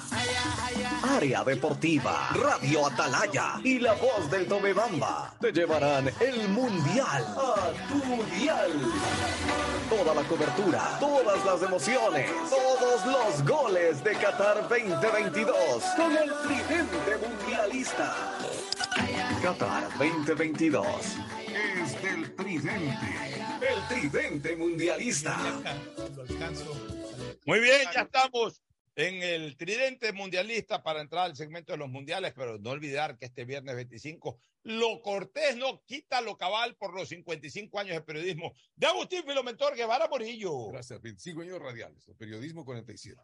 A ver, ¿cómo es? Uno 45. dice en la radio, pero yo profesionalmente tengo 47 años de periodista profesional. Pero en radio, porque ¿cuánto en radio empecé a los 15 años, pues bueno, empecé. Pero por eso en radio tienes tu 55, carrera son- 55 tu años. carrera son 55 años. Tu carrera son 55 años. pero 47 no te quites la edad. No, no, no, no estoy diciendo 47 profesional como licenciado. No, no, no, no, pero tú empezaste hace 55 años. Empecé. Empezó transmitiendo Aucas, a hace 56 años empecé. Empezaste transmitiendo Aucas. Eh, sí, transmití Aucas en el arbolito, sí. Conocí el arbolito Aucas, lo conocí A Gonzalo Pozo, le relataste. Es decir, era uno de los seguidores más bien de Rodríguez Col, de Fabián Vizcaíno, de Patricio Romero, ¿no? De- Toda esa gallada era hincha del Aucas. No sé si eran hinchas del Aucas. Tú pero- eras hincha del Quito. Del Deportivo Quito. Todavía es que estudié en la Plaza del Teatro, entonces por lo tanto claro. el Deportivo Quito. Pero vamos al Mundial, estamos en el Mundial. En el Mundial, vamos con Italia 90. Italia 90. Porque ya estamos a pocos días. Ya estamos a seis días del Seis Mundial. días del Mundial. Recordemos el Mundial Italia 90. Italia 90, este mundial Seis donde, días del debut de Ecuador en el Mundial. donde tampoco clasificó nuestro país, también tuvo una Yo hice el eliminatoria. Mundial de Italia en Estados Unidos, y y en el Chipcha. En el Chipsa, no, el Mundial de Italia 90 me trae entre los gratos recuerdos, lo trabajamos junto con Fernando Flores El en Mundial. Cable Deportes. Fue el año de estreno de Cable Deportes y nos estrenamos haciendo una gran cobertura mundialista. Una gran cobertura mundialista. Recuerdo que la noche anterior hicimos un programa especial invitándolo a Troviani que estaba jugando en Barcelona y que había sido campeón del mundo en el 86. Estuvo Troviani ahí, estuvieron algunas otras personas y luego le dimos una gran cobertura de programas. No se transmitió el mundial porque no éramos parte de, de la OTI, eh, pero fue el año de estreno de Cable Deportes y, y justamente coincidió con el Mundial de Italia 1990. En efecto, Ecuador no le fue bien, fue la primera eliminatoria en la era Dusan. Eh, perdimos en Colombia 2 a 0. Me tocó estar en ese partido en el Estadio Metropolitano. Estuvimos ahí, pues, ¿te acuerdas? Estuvimos en María. Cuando cerramos María La Voz. Eso es recuerdo, más que nada. Llegamos, llegamos, llegamos la noche del, del 19. Colombia estaba de luto por la muerte del, del, del, eh, del Luis Carlos Galán. Pero nosotros sí hicimos peña, hicimos peña. Hicimos peña, sino que quisimos ir a, a, Pero, pero ya- ya- a tomar algo ahí, un, Pero, un pero, y- Hasta ahora yo he oído que cerrados sitios en Colombia, cerrados sitios En Montevideo, Brasil, en Chile. En Chile, cerrados sitios. En Montevideo también. Agustín que van a cerrar en todos lados. Solamente en La Paz por mucho frío. Ese mucho frío. Bueno, pero ahí no fue mal en ese debut. Después Sí. Ecuador recibió a Colombia, empatamos 0 a 0, un partido que pudimos haberlo ganado y pudimos haberlo perdido. Hubo dos errores ofensivos garrafales. Eh, uno de Rubén Darío Hernández ante un error también terrible de Carlos Morales, de Carlos Luis Morales. Prácticamente sin arquero botó la pelota y otra cerca del final, un remate de Hermen Benítez ya teniendo a Higuita al frente, se le elevó demasiado y la mandó por encima del horizontal. Después perdimos en Paraguay y ahí ya quedamos eliminados. Y el último partido le ganamos a Paraguay en Guayaquil y con esa victoria permitimos que Colombia vaya a jugar el repechaje eh, ante Israel.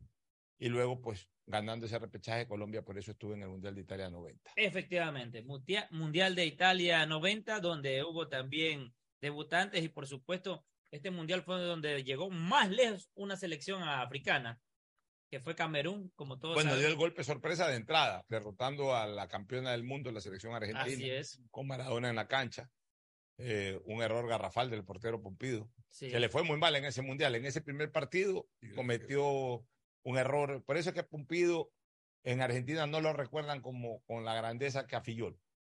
Fillol es considerado por los argentinos el mejor arquero de ese país. Algunos pues ya más, más vinculados a clubes hablan de Gatti, hablan de Amadeo Carrizo, pero Fillol es el arquero que más quieren los argentinos porque les dio la Copa del Mundo en el 78 con gran actuación. Así es.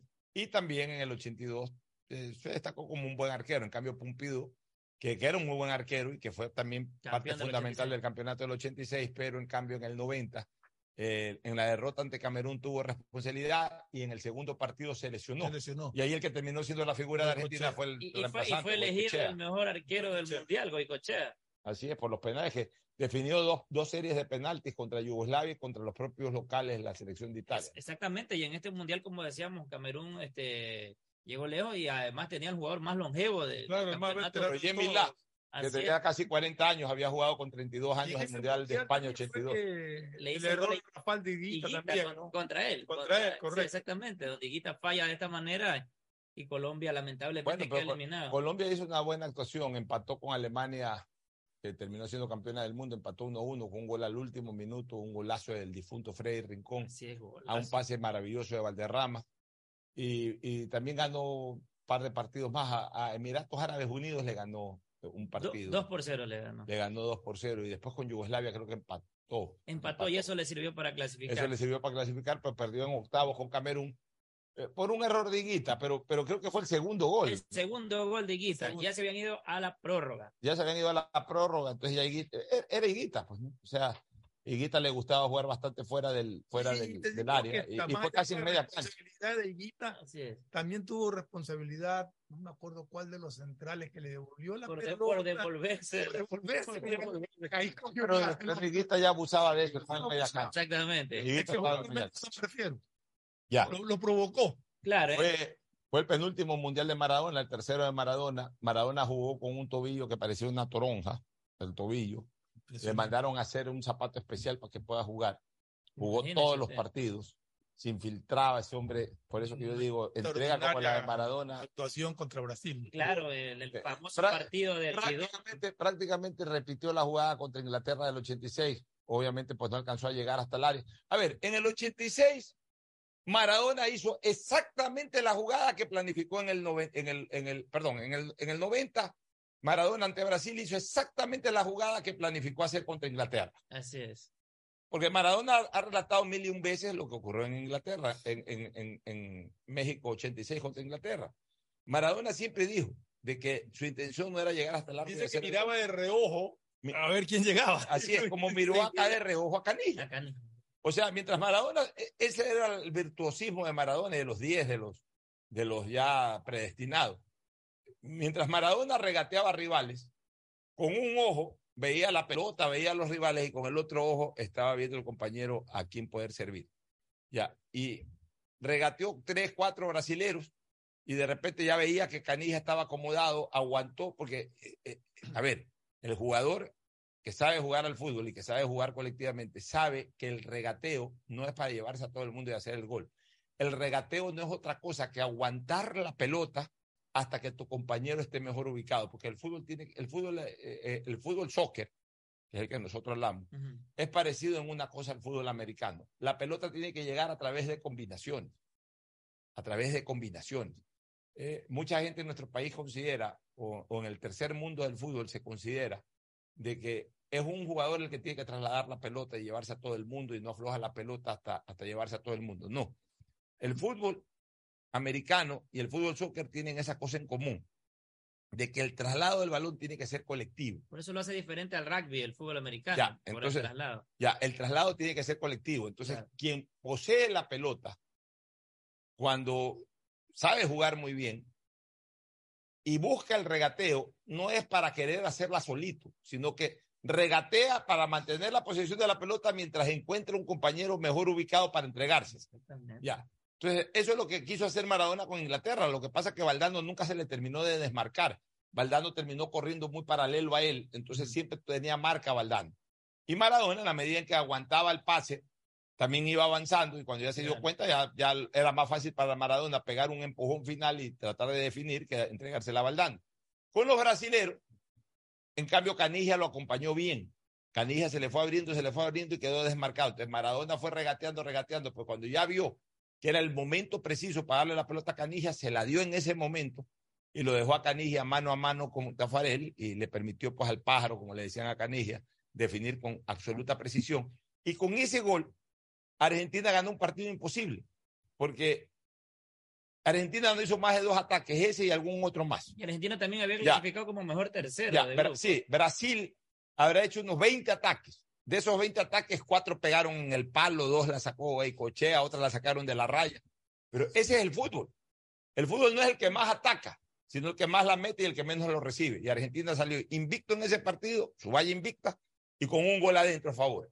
Brasil atacó 50 veces, tuvo 50 opciones de gol, pues no pudo hacer ninguna y recibió un gol. Se acabó el partido. Argentina eliminó a Brasil contra todo pronóstico en octavos de final del Mundial de Italia 90.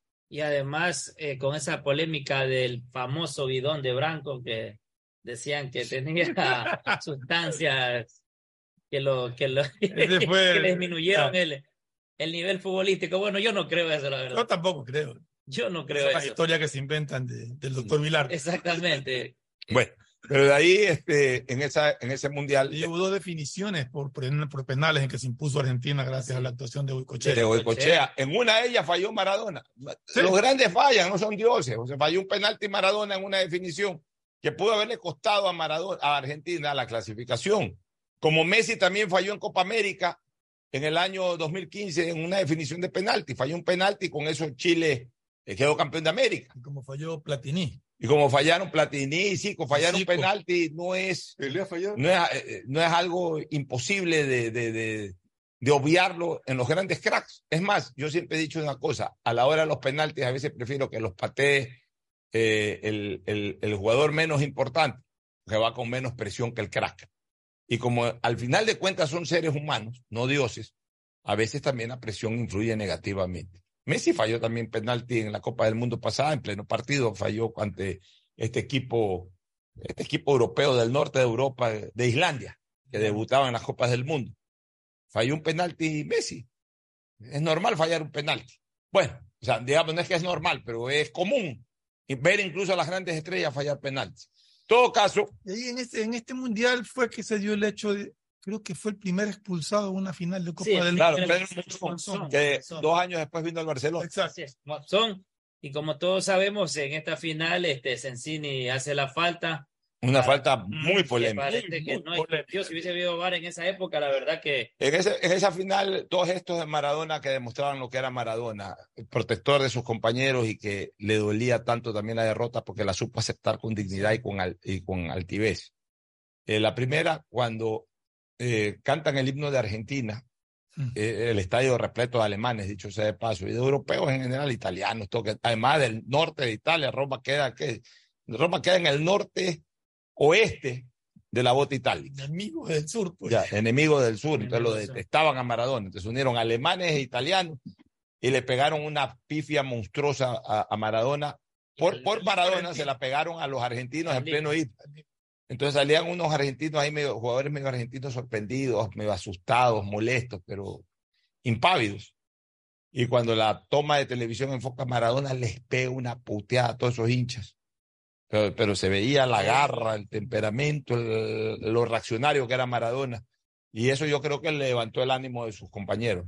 Eso por un lado. Y por otro, ya una vez que el árbitro Codesal, hijo de aquel que Famoso no, Codesal. que no le permitió a Ecuador eh, celebrar un gol en Chile en el partido del 65, el famoso gol de Tito Larrea. El árbitro era justamente el padre de ese Codesal que pitó. Este parece que era mexicano.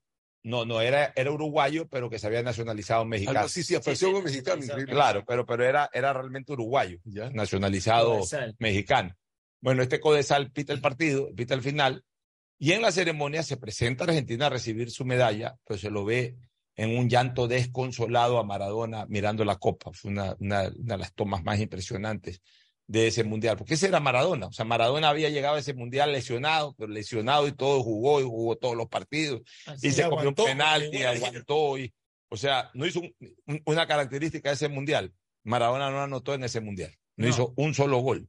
Maradona hizo en su primer mundial en España 82 hizo dos goles, en donde fue más productivo, incluso fue campeón del mundo, en el 86 hizo cinco y siete y después hizo eh, su último gol en los mundiales lo hizo frente a que Grecia para mí en el mundial de, de que Estados Unidos mí ese 94. con el del 86 son parte, bueno, el del 86 es el mejor gol de la historia, el que le hizo a Grecia también es uno de los mejores, porque es un golazo y cómo se estructuró la jugada. Y cómo lo celebró también Maradona. Ahí. Maradona fue genio y figura hasta su sepultura, realmente. Ese sí que vale la pena decir genio y figura hasta su sepultura. Bueno, Bueno, en este mundial también se dio mucha polémica, incluso muchos expertos dicen que fue la final más fea de los mundiales. Fue final. Bueno, aquí también se dio algo desagradable en el partido Alemania-Holanda, donde Fran Rijkaard le escupe la cara a Rudy Feller y de ahí son cosas que ya no se ven. ¿no? Sí, Ahora sí, ya sí, hay más sanciones. No, en este en el mundial. Bueno, Holanda fue la decepción total de este mundial porque se esperaba muy. Ellos venían Holanda a ser venía siendo campeón de la Eurocopa y se consideraba Holanda como uno de los tres candidatos fuertes. Era la famosa generación de Van Basten, Rulli, Patrick Kluivert, el, el, eh, Koeman, Koeman y eh, Van Breuselen, que era el arquero. Van der Sar. Eh, algunos, los, los eh, eh, Ronald Van de, eh, eh, eh, eh, los, los de Boer también Los de Boer, sí. comenzaban. Que recién comenzaron la verdad es que Holanda fue un gran fracaso. Se, se quedó en octavos de final precisamente ante Alemania. Exactamente. O sea, se dieron dos partidos históricos en octavos de final. Alemania-Holanda Sí. y otro partido histórico en octavos fue Brasil-Argentina. Correcto. Ya que la mayoría de estos equipos llegaron al mundial ya siendo uno solo. Alemania ya era una sola nación.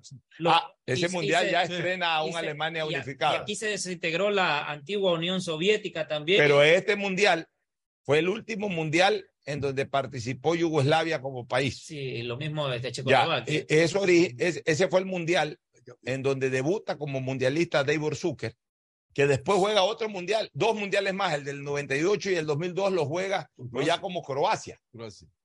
Pero llegaron a jugar todos en un solo mundial. Él es Prosenecki. Llegaron en un mundial, llegaron a jugar todos en un solo Por país que que era. Yugoslavia, el original. Es histórico porque jugó dos mundiales diferentes. Bueno, aquí el tercer puesto se lo ganó Italia e Inglaterra con goles de Roberto Baggio. Y el goleador y la figura del mundial, Salvatori Esquilachi, que por cierto no iba a ser tomado en cuenta. Era un desconocido. Ah, él no iba a ser tomado en cuenta. Era un jugador relativamente desconocido que fue goleador.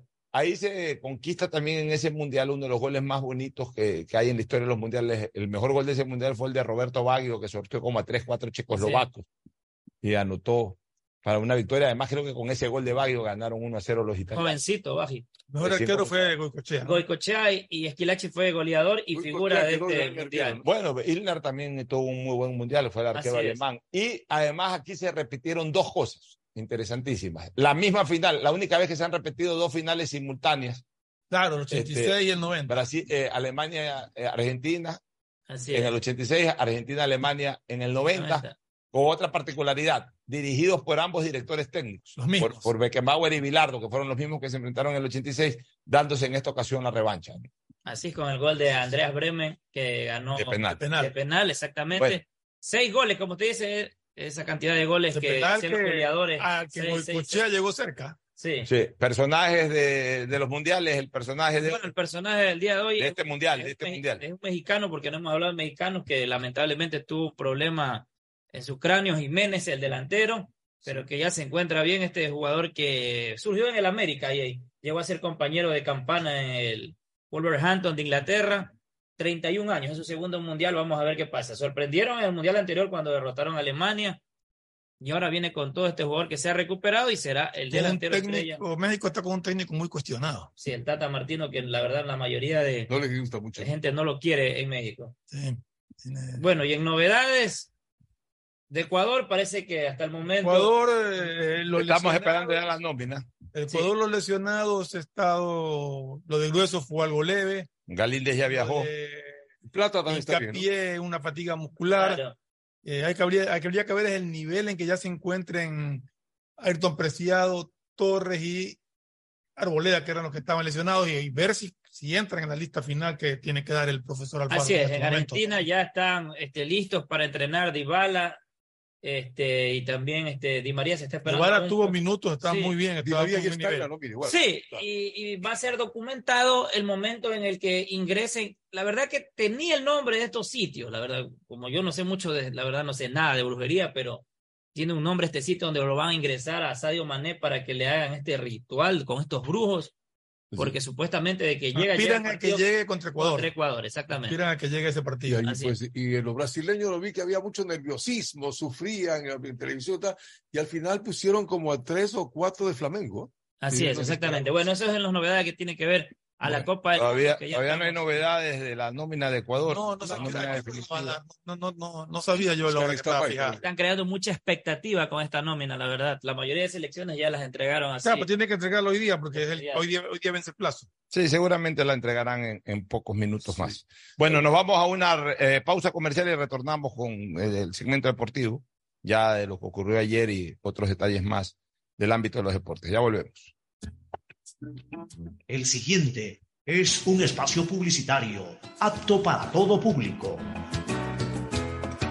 CNT no deja de sorprendernos. Ahora contamos con la mejor plataforma para la gestión de datos, gracias al convenio logrado con Oracle, una marca mundialmente reconocida por el desarrollo de innovación tecnológica. ¿Pero qué significa? Soluciones vanguardistas, seguridad y eficiencia en la administración de información de las empresas. ¿Y cómo nos beneficia? Este modelo de nube te permitirá optimizar tiempos de respuesta, mayor eficiencia en costos, seguridad en el acceso, máximo rendimiento al contar con equipos especializados, alta disponibilidad de información. Por esto y más, la CNT y Oracle son el aliado ideal para el desarrollo de tu negocio o empresa. La CNT está comprometida con la rentabilidad social. Contáctanos para más información al 1-800-100-100. Atención al cliente. Asterisco 611, operador CNT. CNT Corporativo, arroba cnt.gov.es.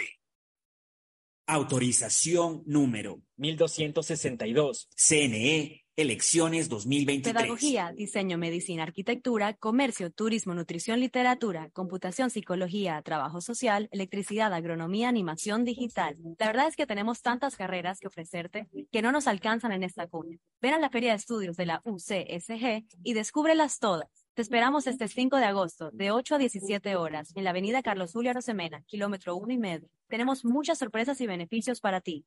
Universidad Católica de Santiago de Guayaquil. Nuevas historias, nuevos líderes. Con Claro puedes ver todos los partidos del Mundial donde estés desde tu celular, en el bus, camino a una entrevista de trabajo, en la universidad, mientras haces tus compras en la tienda, donde sea, porque ahora tus paquetes prepago de Claro incluyen hasta 15 gigas gratis para que no te pierdas ningún partido del Mundial por Claro Video. Es Navidad y también es el Mundial.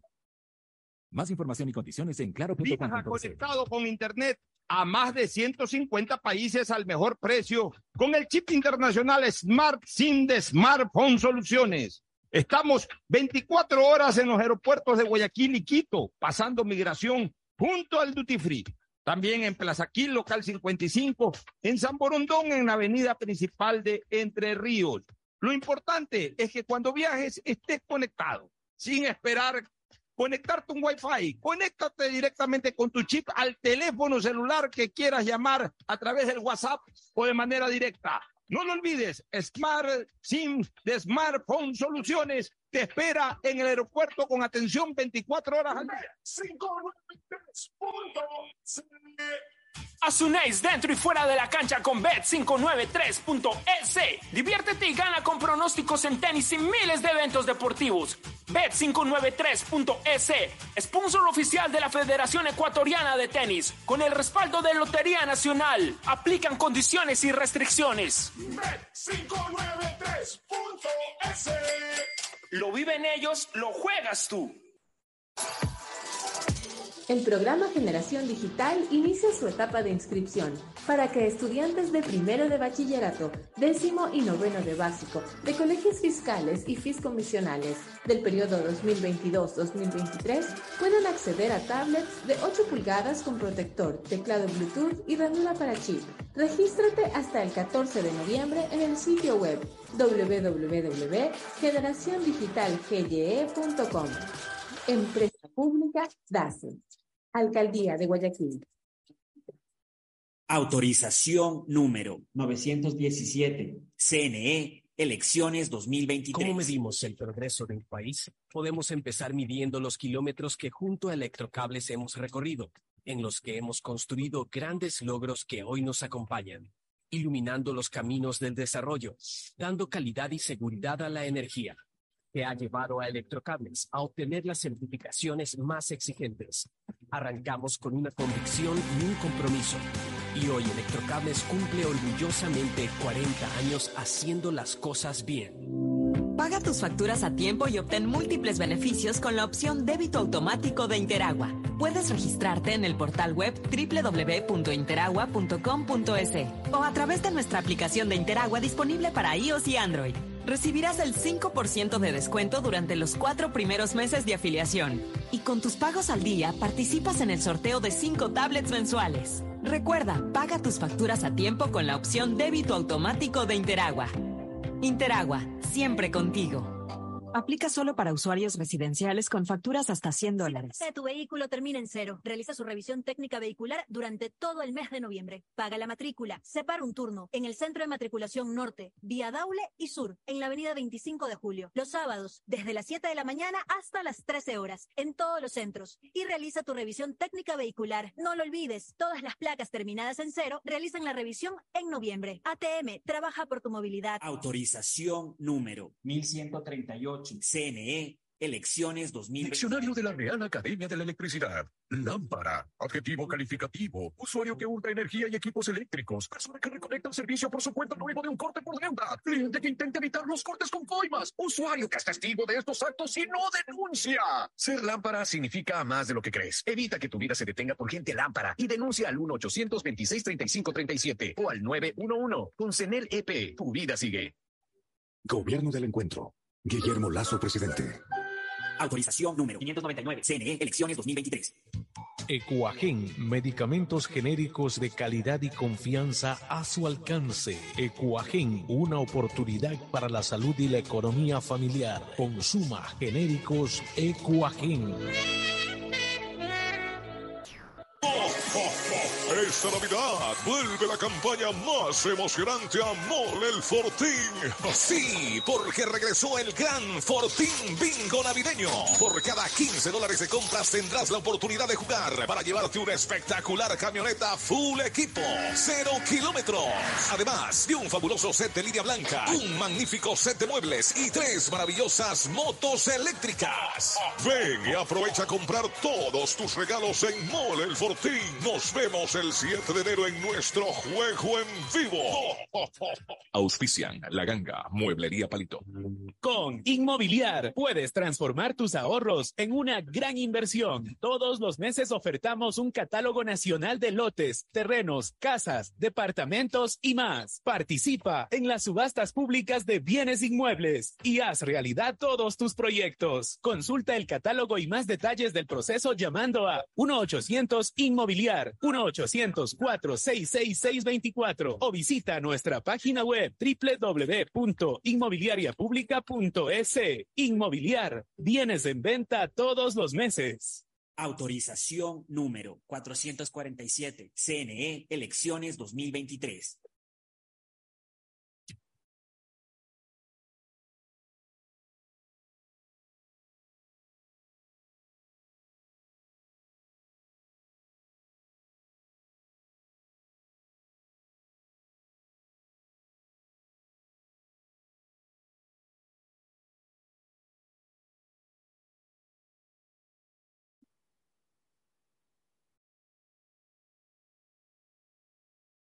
La alcaldía te informa que todavía estás a tiempo de pagar tus impuestos prediales. Si tienes el pago de impuestos prediales vencidos hasta el 31 de enero del 2022, puedes solicitar la condonación de intereses, multas o recargos.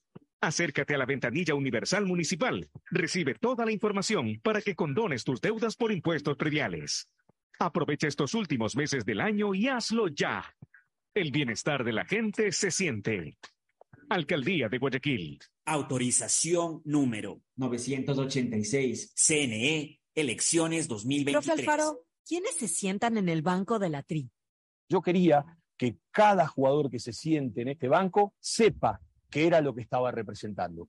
Teníamos que generar un sueño que fuese lo suficientemente grande para que quepan todos, que ese banco o ese sueño fuera capaz de albergar a 17 millones de personas. En el fútbol, bancos hay muchos, pero solo Banco Guayaquil es el banco de la TRI, patrocinador oficial de la selección ecuatoriana de fútbol. Que es mejor nunca tener que escuchar. Porque cada motor es diferente. Desde hace 104 años, Lubricantes Cool mantiene la más alta tecnología y calidad en línea de aceites para motores a diésel y gasolina. Está hecho con una fórmula especial para dar excelente protección a todo tipo de motores, evitando el desgaste prematuro de pistones, anillos y árbol de levas, ayudando a mantener limpio el motor. Y libre de depósitos que se forman por las altas o bajas temperaturas. Dele a su motor lo que se merece. Lubricantes Cool, la más alta tecnología en lubricación. 104 años preservando la vida de su motor. Lubricantes Cool. Cool es más lubricante.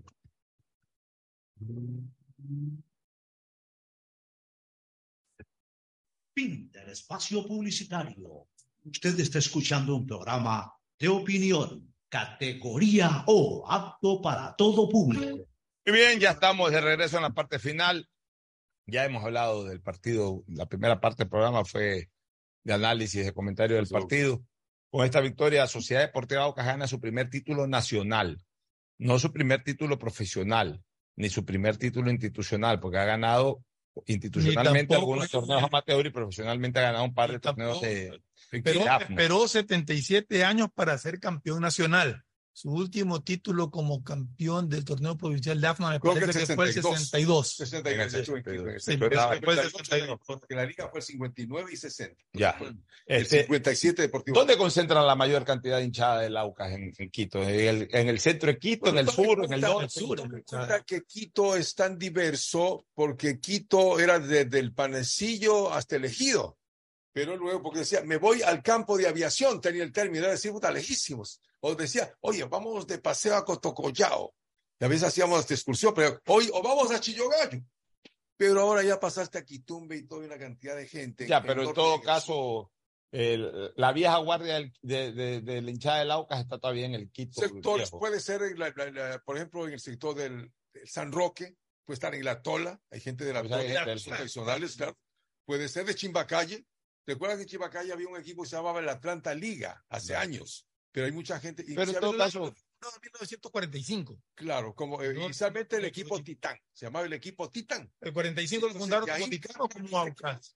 Unos Pero el 45 lo fundaron como Titán o era el Aucas ya que se fundó el 45. El, es que el, el equipo el Titán jugaba, es como el eh, Deportivo Quito era la Argentina y después le cambiaron ya a Deportivo Quito. Ya, acá lo cogió la Shell, ¿no? Por eso la Shell, el Aucas es. El Por eso era- de la el- Shell. Hicieron un indio guaurani ahí en el escudo. Pero le ponen Aucas justamente porque como la Shell acoge y ya estaban explotando los pozos petroleros y todo en esa época. Entonces fue petrolero.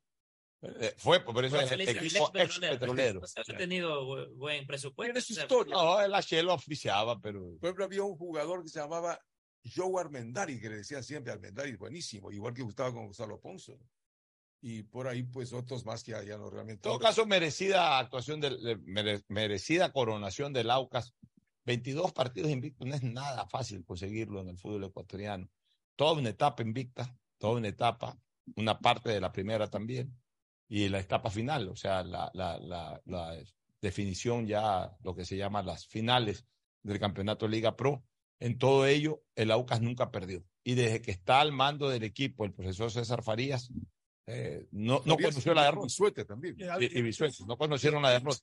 último enfrentamiento que tuvo el Aucas con Barcelona, ganó dos, empató uno y no le marcaron ningún gol. Y algo más, y algo más, Galíndez, el y algo más interesante, y algo más interesante, Aucas se ha convertido en los últimos años en una especie de bestia negra para el Barcelona. En, en- en lo que va de este siglo, a ver, no, no de este siglo, en lo que va de los últimos 10 años, hablemos de los últimos 10 años, Barcelona ha sucumbido en tres series de ida y vuelta. Uno con Emelec en la final del 2014 y las otras dos con el Aucas. El Aucas del 2019 dejó a, Emelec- a Barcelona, lo dejó fuera del campeonato del 2019. ¿Te acuerdas que cambiaron el formato? Así es. Hicieron, el 2019 no fue etapa, etapa todos contra todos, fue la etapa todos contra todos la, la primera parte, por la Pero segunda parte octavos, de- cuartos de- de- derivó en octavos, en, Sí, cuartos, sí. en Y el semifinales. El Aucas lo eliminó al Barcelona. Claro. En el, la el famoso tiempo ese en que se había ido el profesor este Ramos, que a su vez había venido a sustituir a, a Almada. Leo Ramos. Leo Ramos Leo se había ido y, y lo prestaron al que dirigía en Deportivo Cuenca, el uruguayo este que dirigió el Quito también. Ah. No, no, no, no, no, no, no, este, ah, Sí, es que ya, sí, no me acuerdo este profesor que había, había, dirigido al Quito y ese año estaba eh, dirigiendo el cuento. Tabaré, Tabaré Silva. Tabaré Silva. Un peinado como Sandro. Tabaré Silva era el apellido. Silva, sí, sí. Ya, a Tabaré Silva lo prestaron ahí, justamente quedó eliminado Barcelona en esa definición contra Sociedad Deportiva Aucas. Y ahora, miren, otra vez se enfrentó con Aucas en partidos de ida y vuelta, esta vez por la final de la Liga Pro, y, y nuevamente el Aucas salió avante. Y le ha venido ganando al Barcelona. eh, O sea, realmente el Aucas se ha convertido en piedra en el zapato de Barcelona. Así que nada que discutir. El arbitraje ayer de Quiró fue bastante bueno, bastante bueno. Yo no recuerdo alguna jugada que haya dejado un sinsabor el arbitraje de Quirós. El penalti eh, lo consultó, obviamente tomó la decisión correcta. Eh, arbitraje correcto de Quirós. Siempre se habla que Quirós, que Quirós, que Quirós. Yo más, lo veo a Quirós que siempre está en la boca de Fernando cuando pita en Belén. Pues, Quirós ayer, buen arbitraje Quirós. Cuando gana un equipo, gana, hermano. O sea, aquí ya No le no es tocó Pero ayer pitó muy bien. Ayer pitó bien, o sea, yo no estoy diciendo. Hasta el penalti tiene la definición correcta, ¿no? Pitó bien, no hubo Como yo ninguna. decía, el penalti fue pura, inter- pura, ahí sí es la, la pura interpretación del árbitro. Si lo pitaba, estaba bien, si no lo pitaba, tampoco hubiera reclamado. Yo creo que fue cuestión de interpretación neta del árbitro. Es Galíndez también. En toda esta época, Galíndez es un arquero incólume. Ha estado, pues, eh, realmente, pues, eh, como, bien diría, eh, como, como le decían en la época, pues, el grande de, de Yashin, de todos aquellos, pues, un tapa, tapa todo. Que, que se quería cuestionar que decían que se había salido un poco más de lo No, no, no, no. ¿Qué pasó eso? Eh, el tiempo tuvo el pie sobre la No, el tiempo tuvo el pie sobre la. Y, y punto. Ayer, que para nosotros, como arquero de la selección, va a ser. ayer el Quito Díaz cobró mal el penalti, como ya lo analizamos en la primera parte del programa, y, y punto, y se acabó la fiesta. O sea, ayer este, el Aucas ganó bien, con buen arbitraje de Quirós. No hubo ningún tipo de problema eh, a nivel del estadio, no hubo ninguna molestia. Así como Barcelona y su hinchada respetaron al Aucas en el partido de ida, ayer eh, la hinchada del Aucas y obviamente la organización respetó a la hinchada del Barcelona y al Club Como Barcelona. debe ser como debe. Perfecto, debe como sí. debe de ser, sin, No, no sin complicaciones, sin incidentes. Que hubo reclamos que de alguna jugada que reclaman los jugadores, eso es normal. En todos partidos, más aún en una final, se reclama. Por ahí. No, no, pero digo reclamo que, que fue foul, que pítame foul, eso es son normal. reclamos típicos de los No jugadores. hay tanta hinchada que haya viajado, porque en Quito hay propio Barcelonita cerrado. Sí, pero es que creo que no estaba habilitada, eh, o, o estaba habilitada una parte de la tribuna. o de la Claro, gente. No, una- Una había una toma que demostraba bastante gente de Barcelona, pero, Pero no era- de la gente de Ya, Barcelona. pero es que no le dieron tampoco toda esa general, sino que le dieron una parte y la otra parte Claro. era para gente de la Los otra. equipos amarillos parecían amarillos todos. Realmente y- un cierre brillante, bien organizadito, me gusta. ¿Sabes qué? El, el pelado Lori y la Liga Pro le han dado categoría a, a los campeonatos nacionales, a sus definiciones y todo. Qué bonito eso de, de la salida de la Copa con Manuel Uquillas y el Oso Maldonado. O sea, eh, copiamos cosas buenas. Lo, lo- lo bonito de los mundiales lo estamos adquiriendo también como ya costumbre y eso es interesante. Oye, o sea, otro- las cosas buenas hay que replicarlas, este, Fernando. Y otro plus de, este, de, este, de esta Liga Pro y con este presidente es que ha sacado campeones inéditos. Sí, campeones inéditos. Eso demuestra que la Liga Pro no, la Liga Pro no está respondiendo a ningún tipo de amarre ni nada, sino que Claro. está simplemente eh, reflejándose en la cancha quienes tienen que ser los que ganen por, por méritos, por campaña. Así que felicitaciones, buen trabajo del, del pelado Lor, eh, buen, buen trabajo de todo su equipo de mercadeo. La verdad es que la Liga Pro ha sido la solución. Y hay que decirlo así, ha sido la solución Claro. a problemas organizativos del fútbol ecuatoriano. De ahí, lo que siempre habrá gente que se queje porque su equipo no avanzó. No son capaces de tener autocrítica y reconocer de que su equipo no avanza porque el técnico falla o porque los jugadores fallan, sino que todos le meten la culpa a la, organiza- a la organización o le meten la culpa a los árbitros.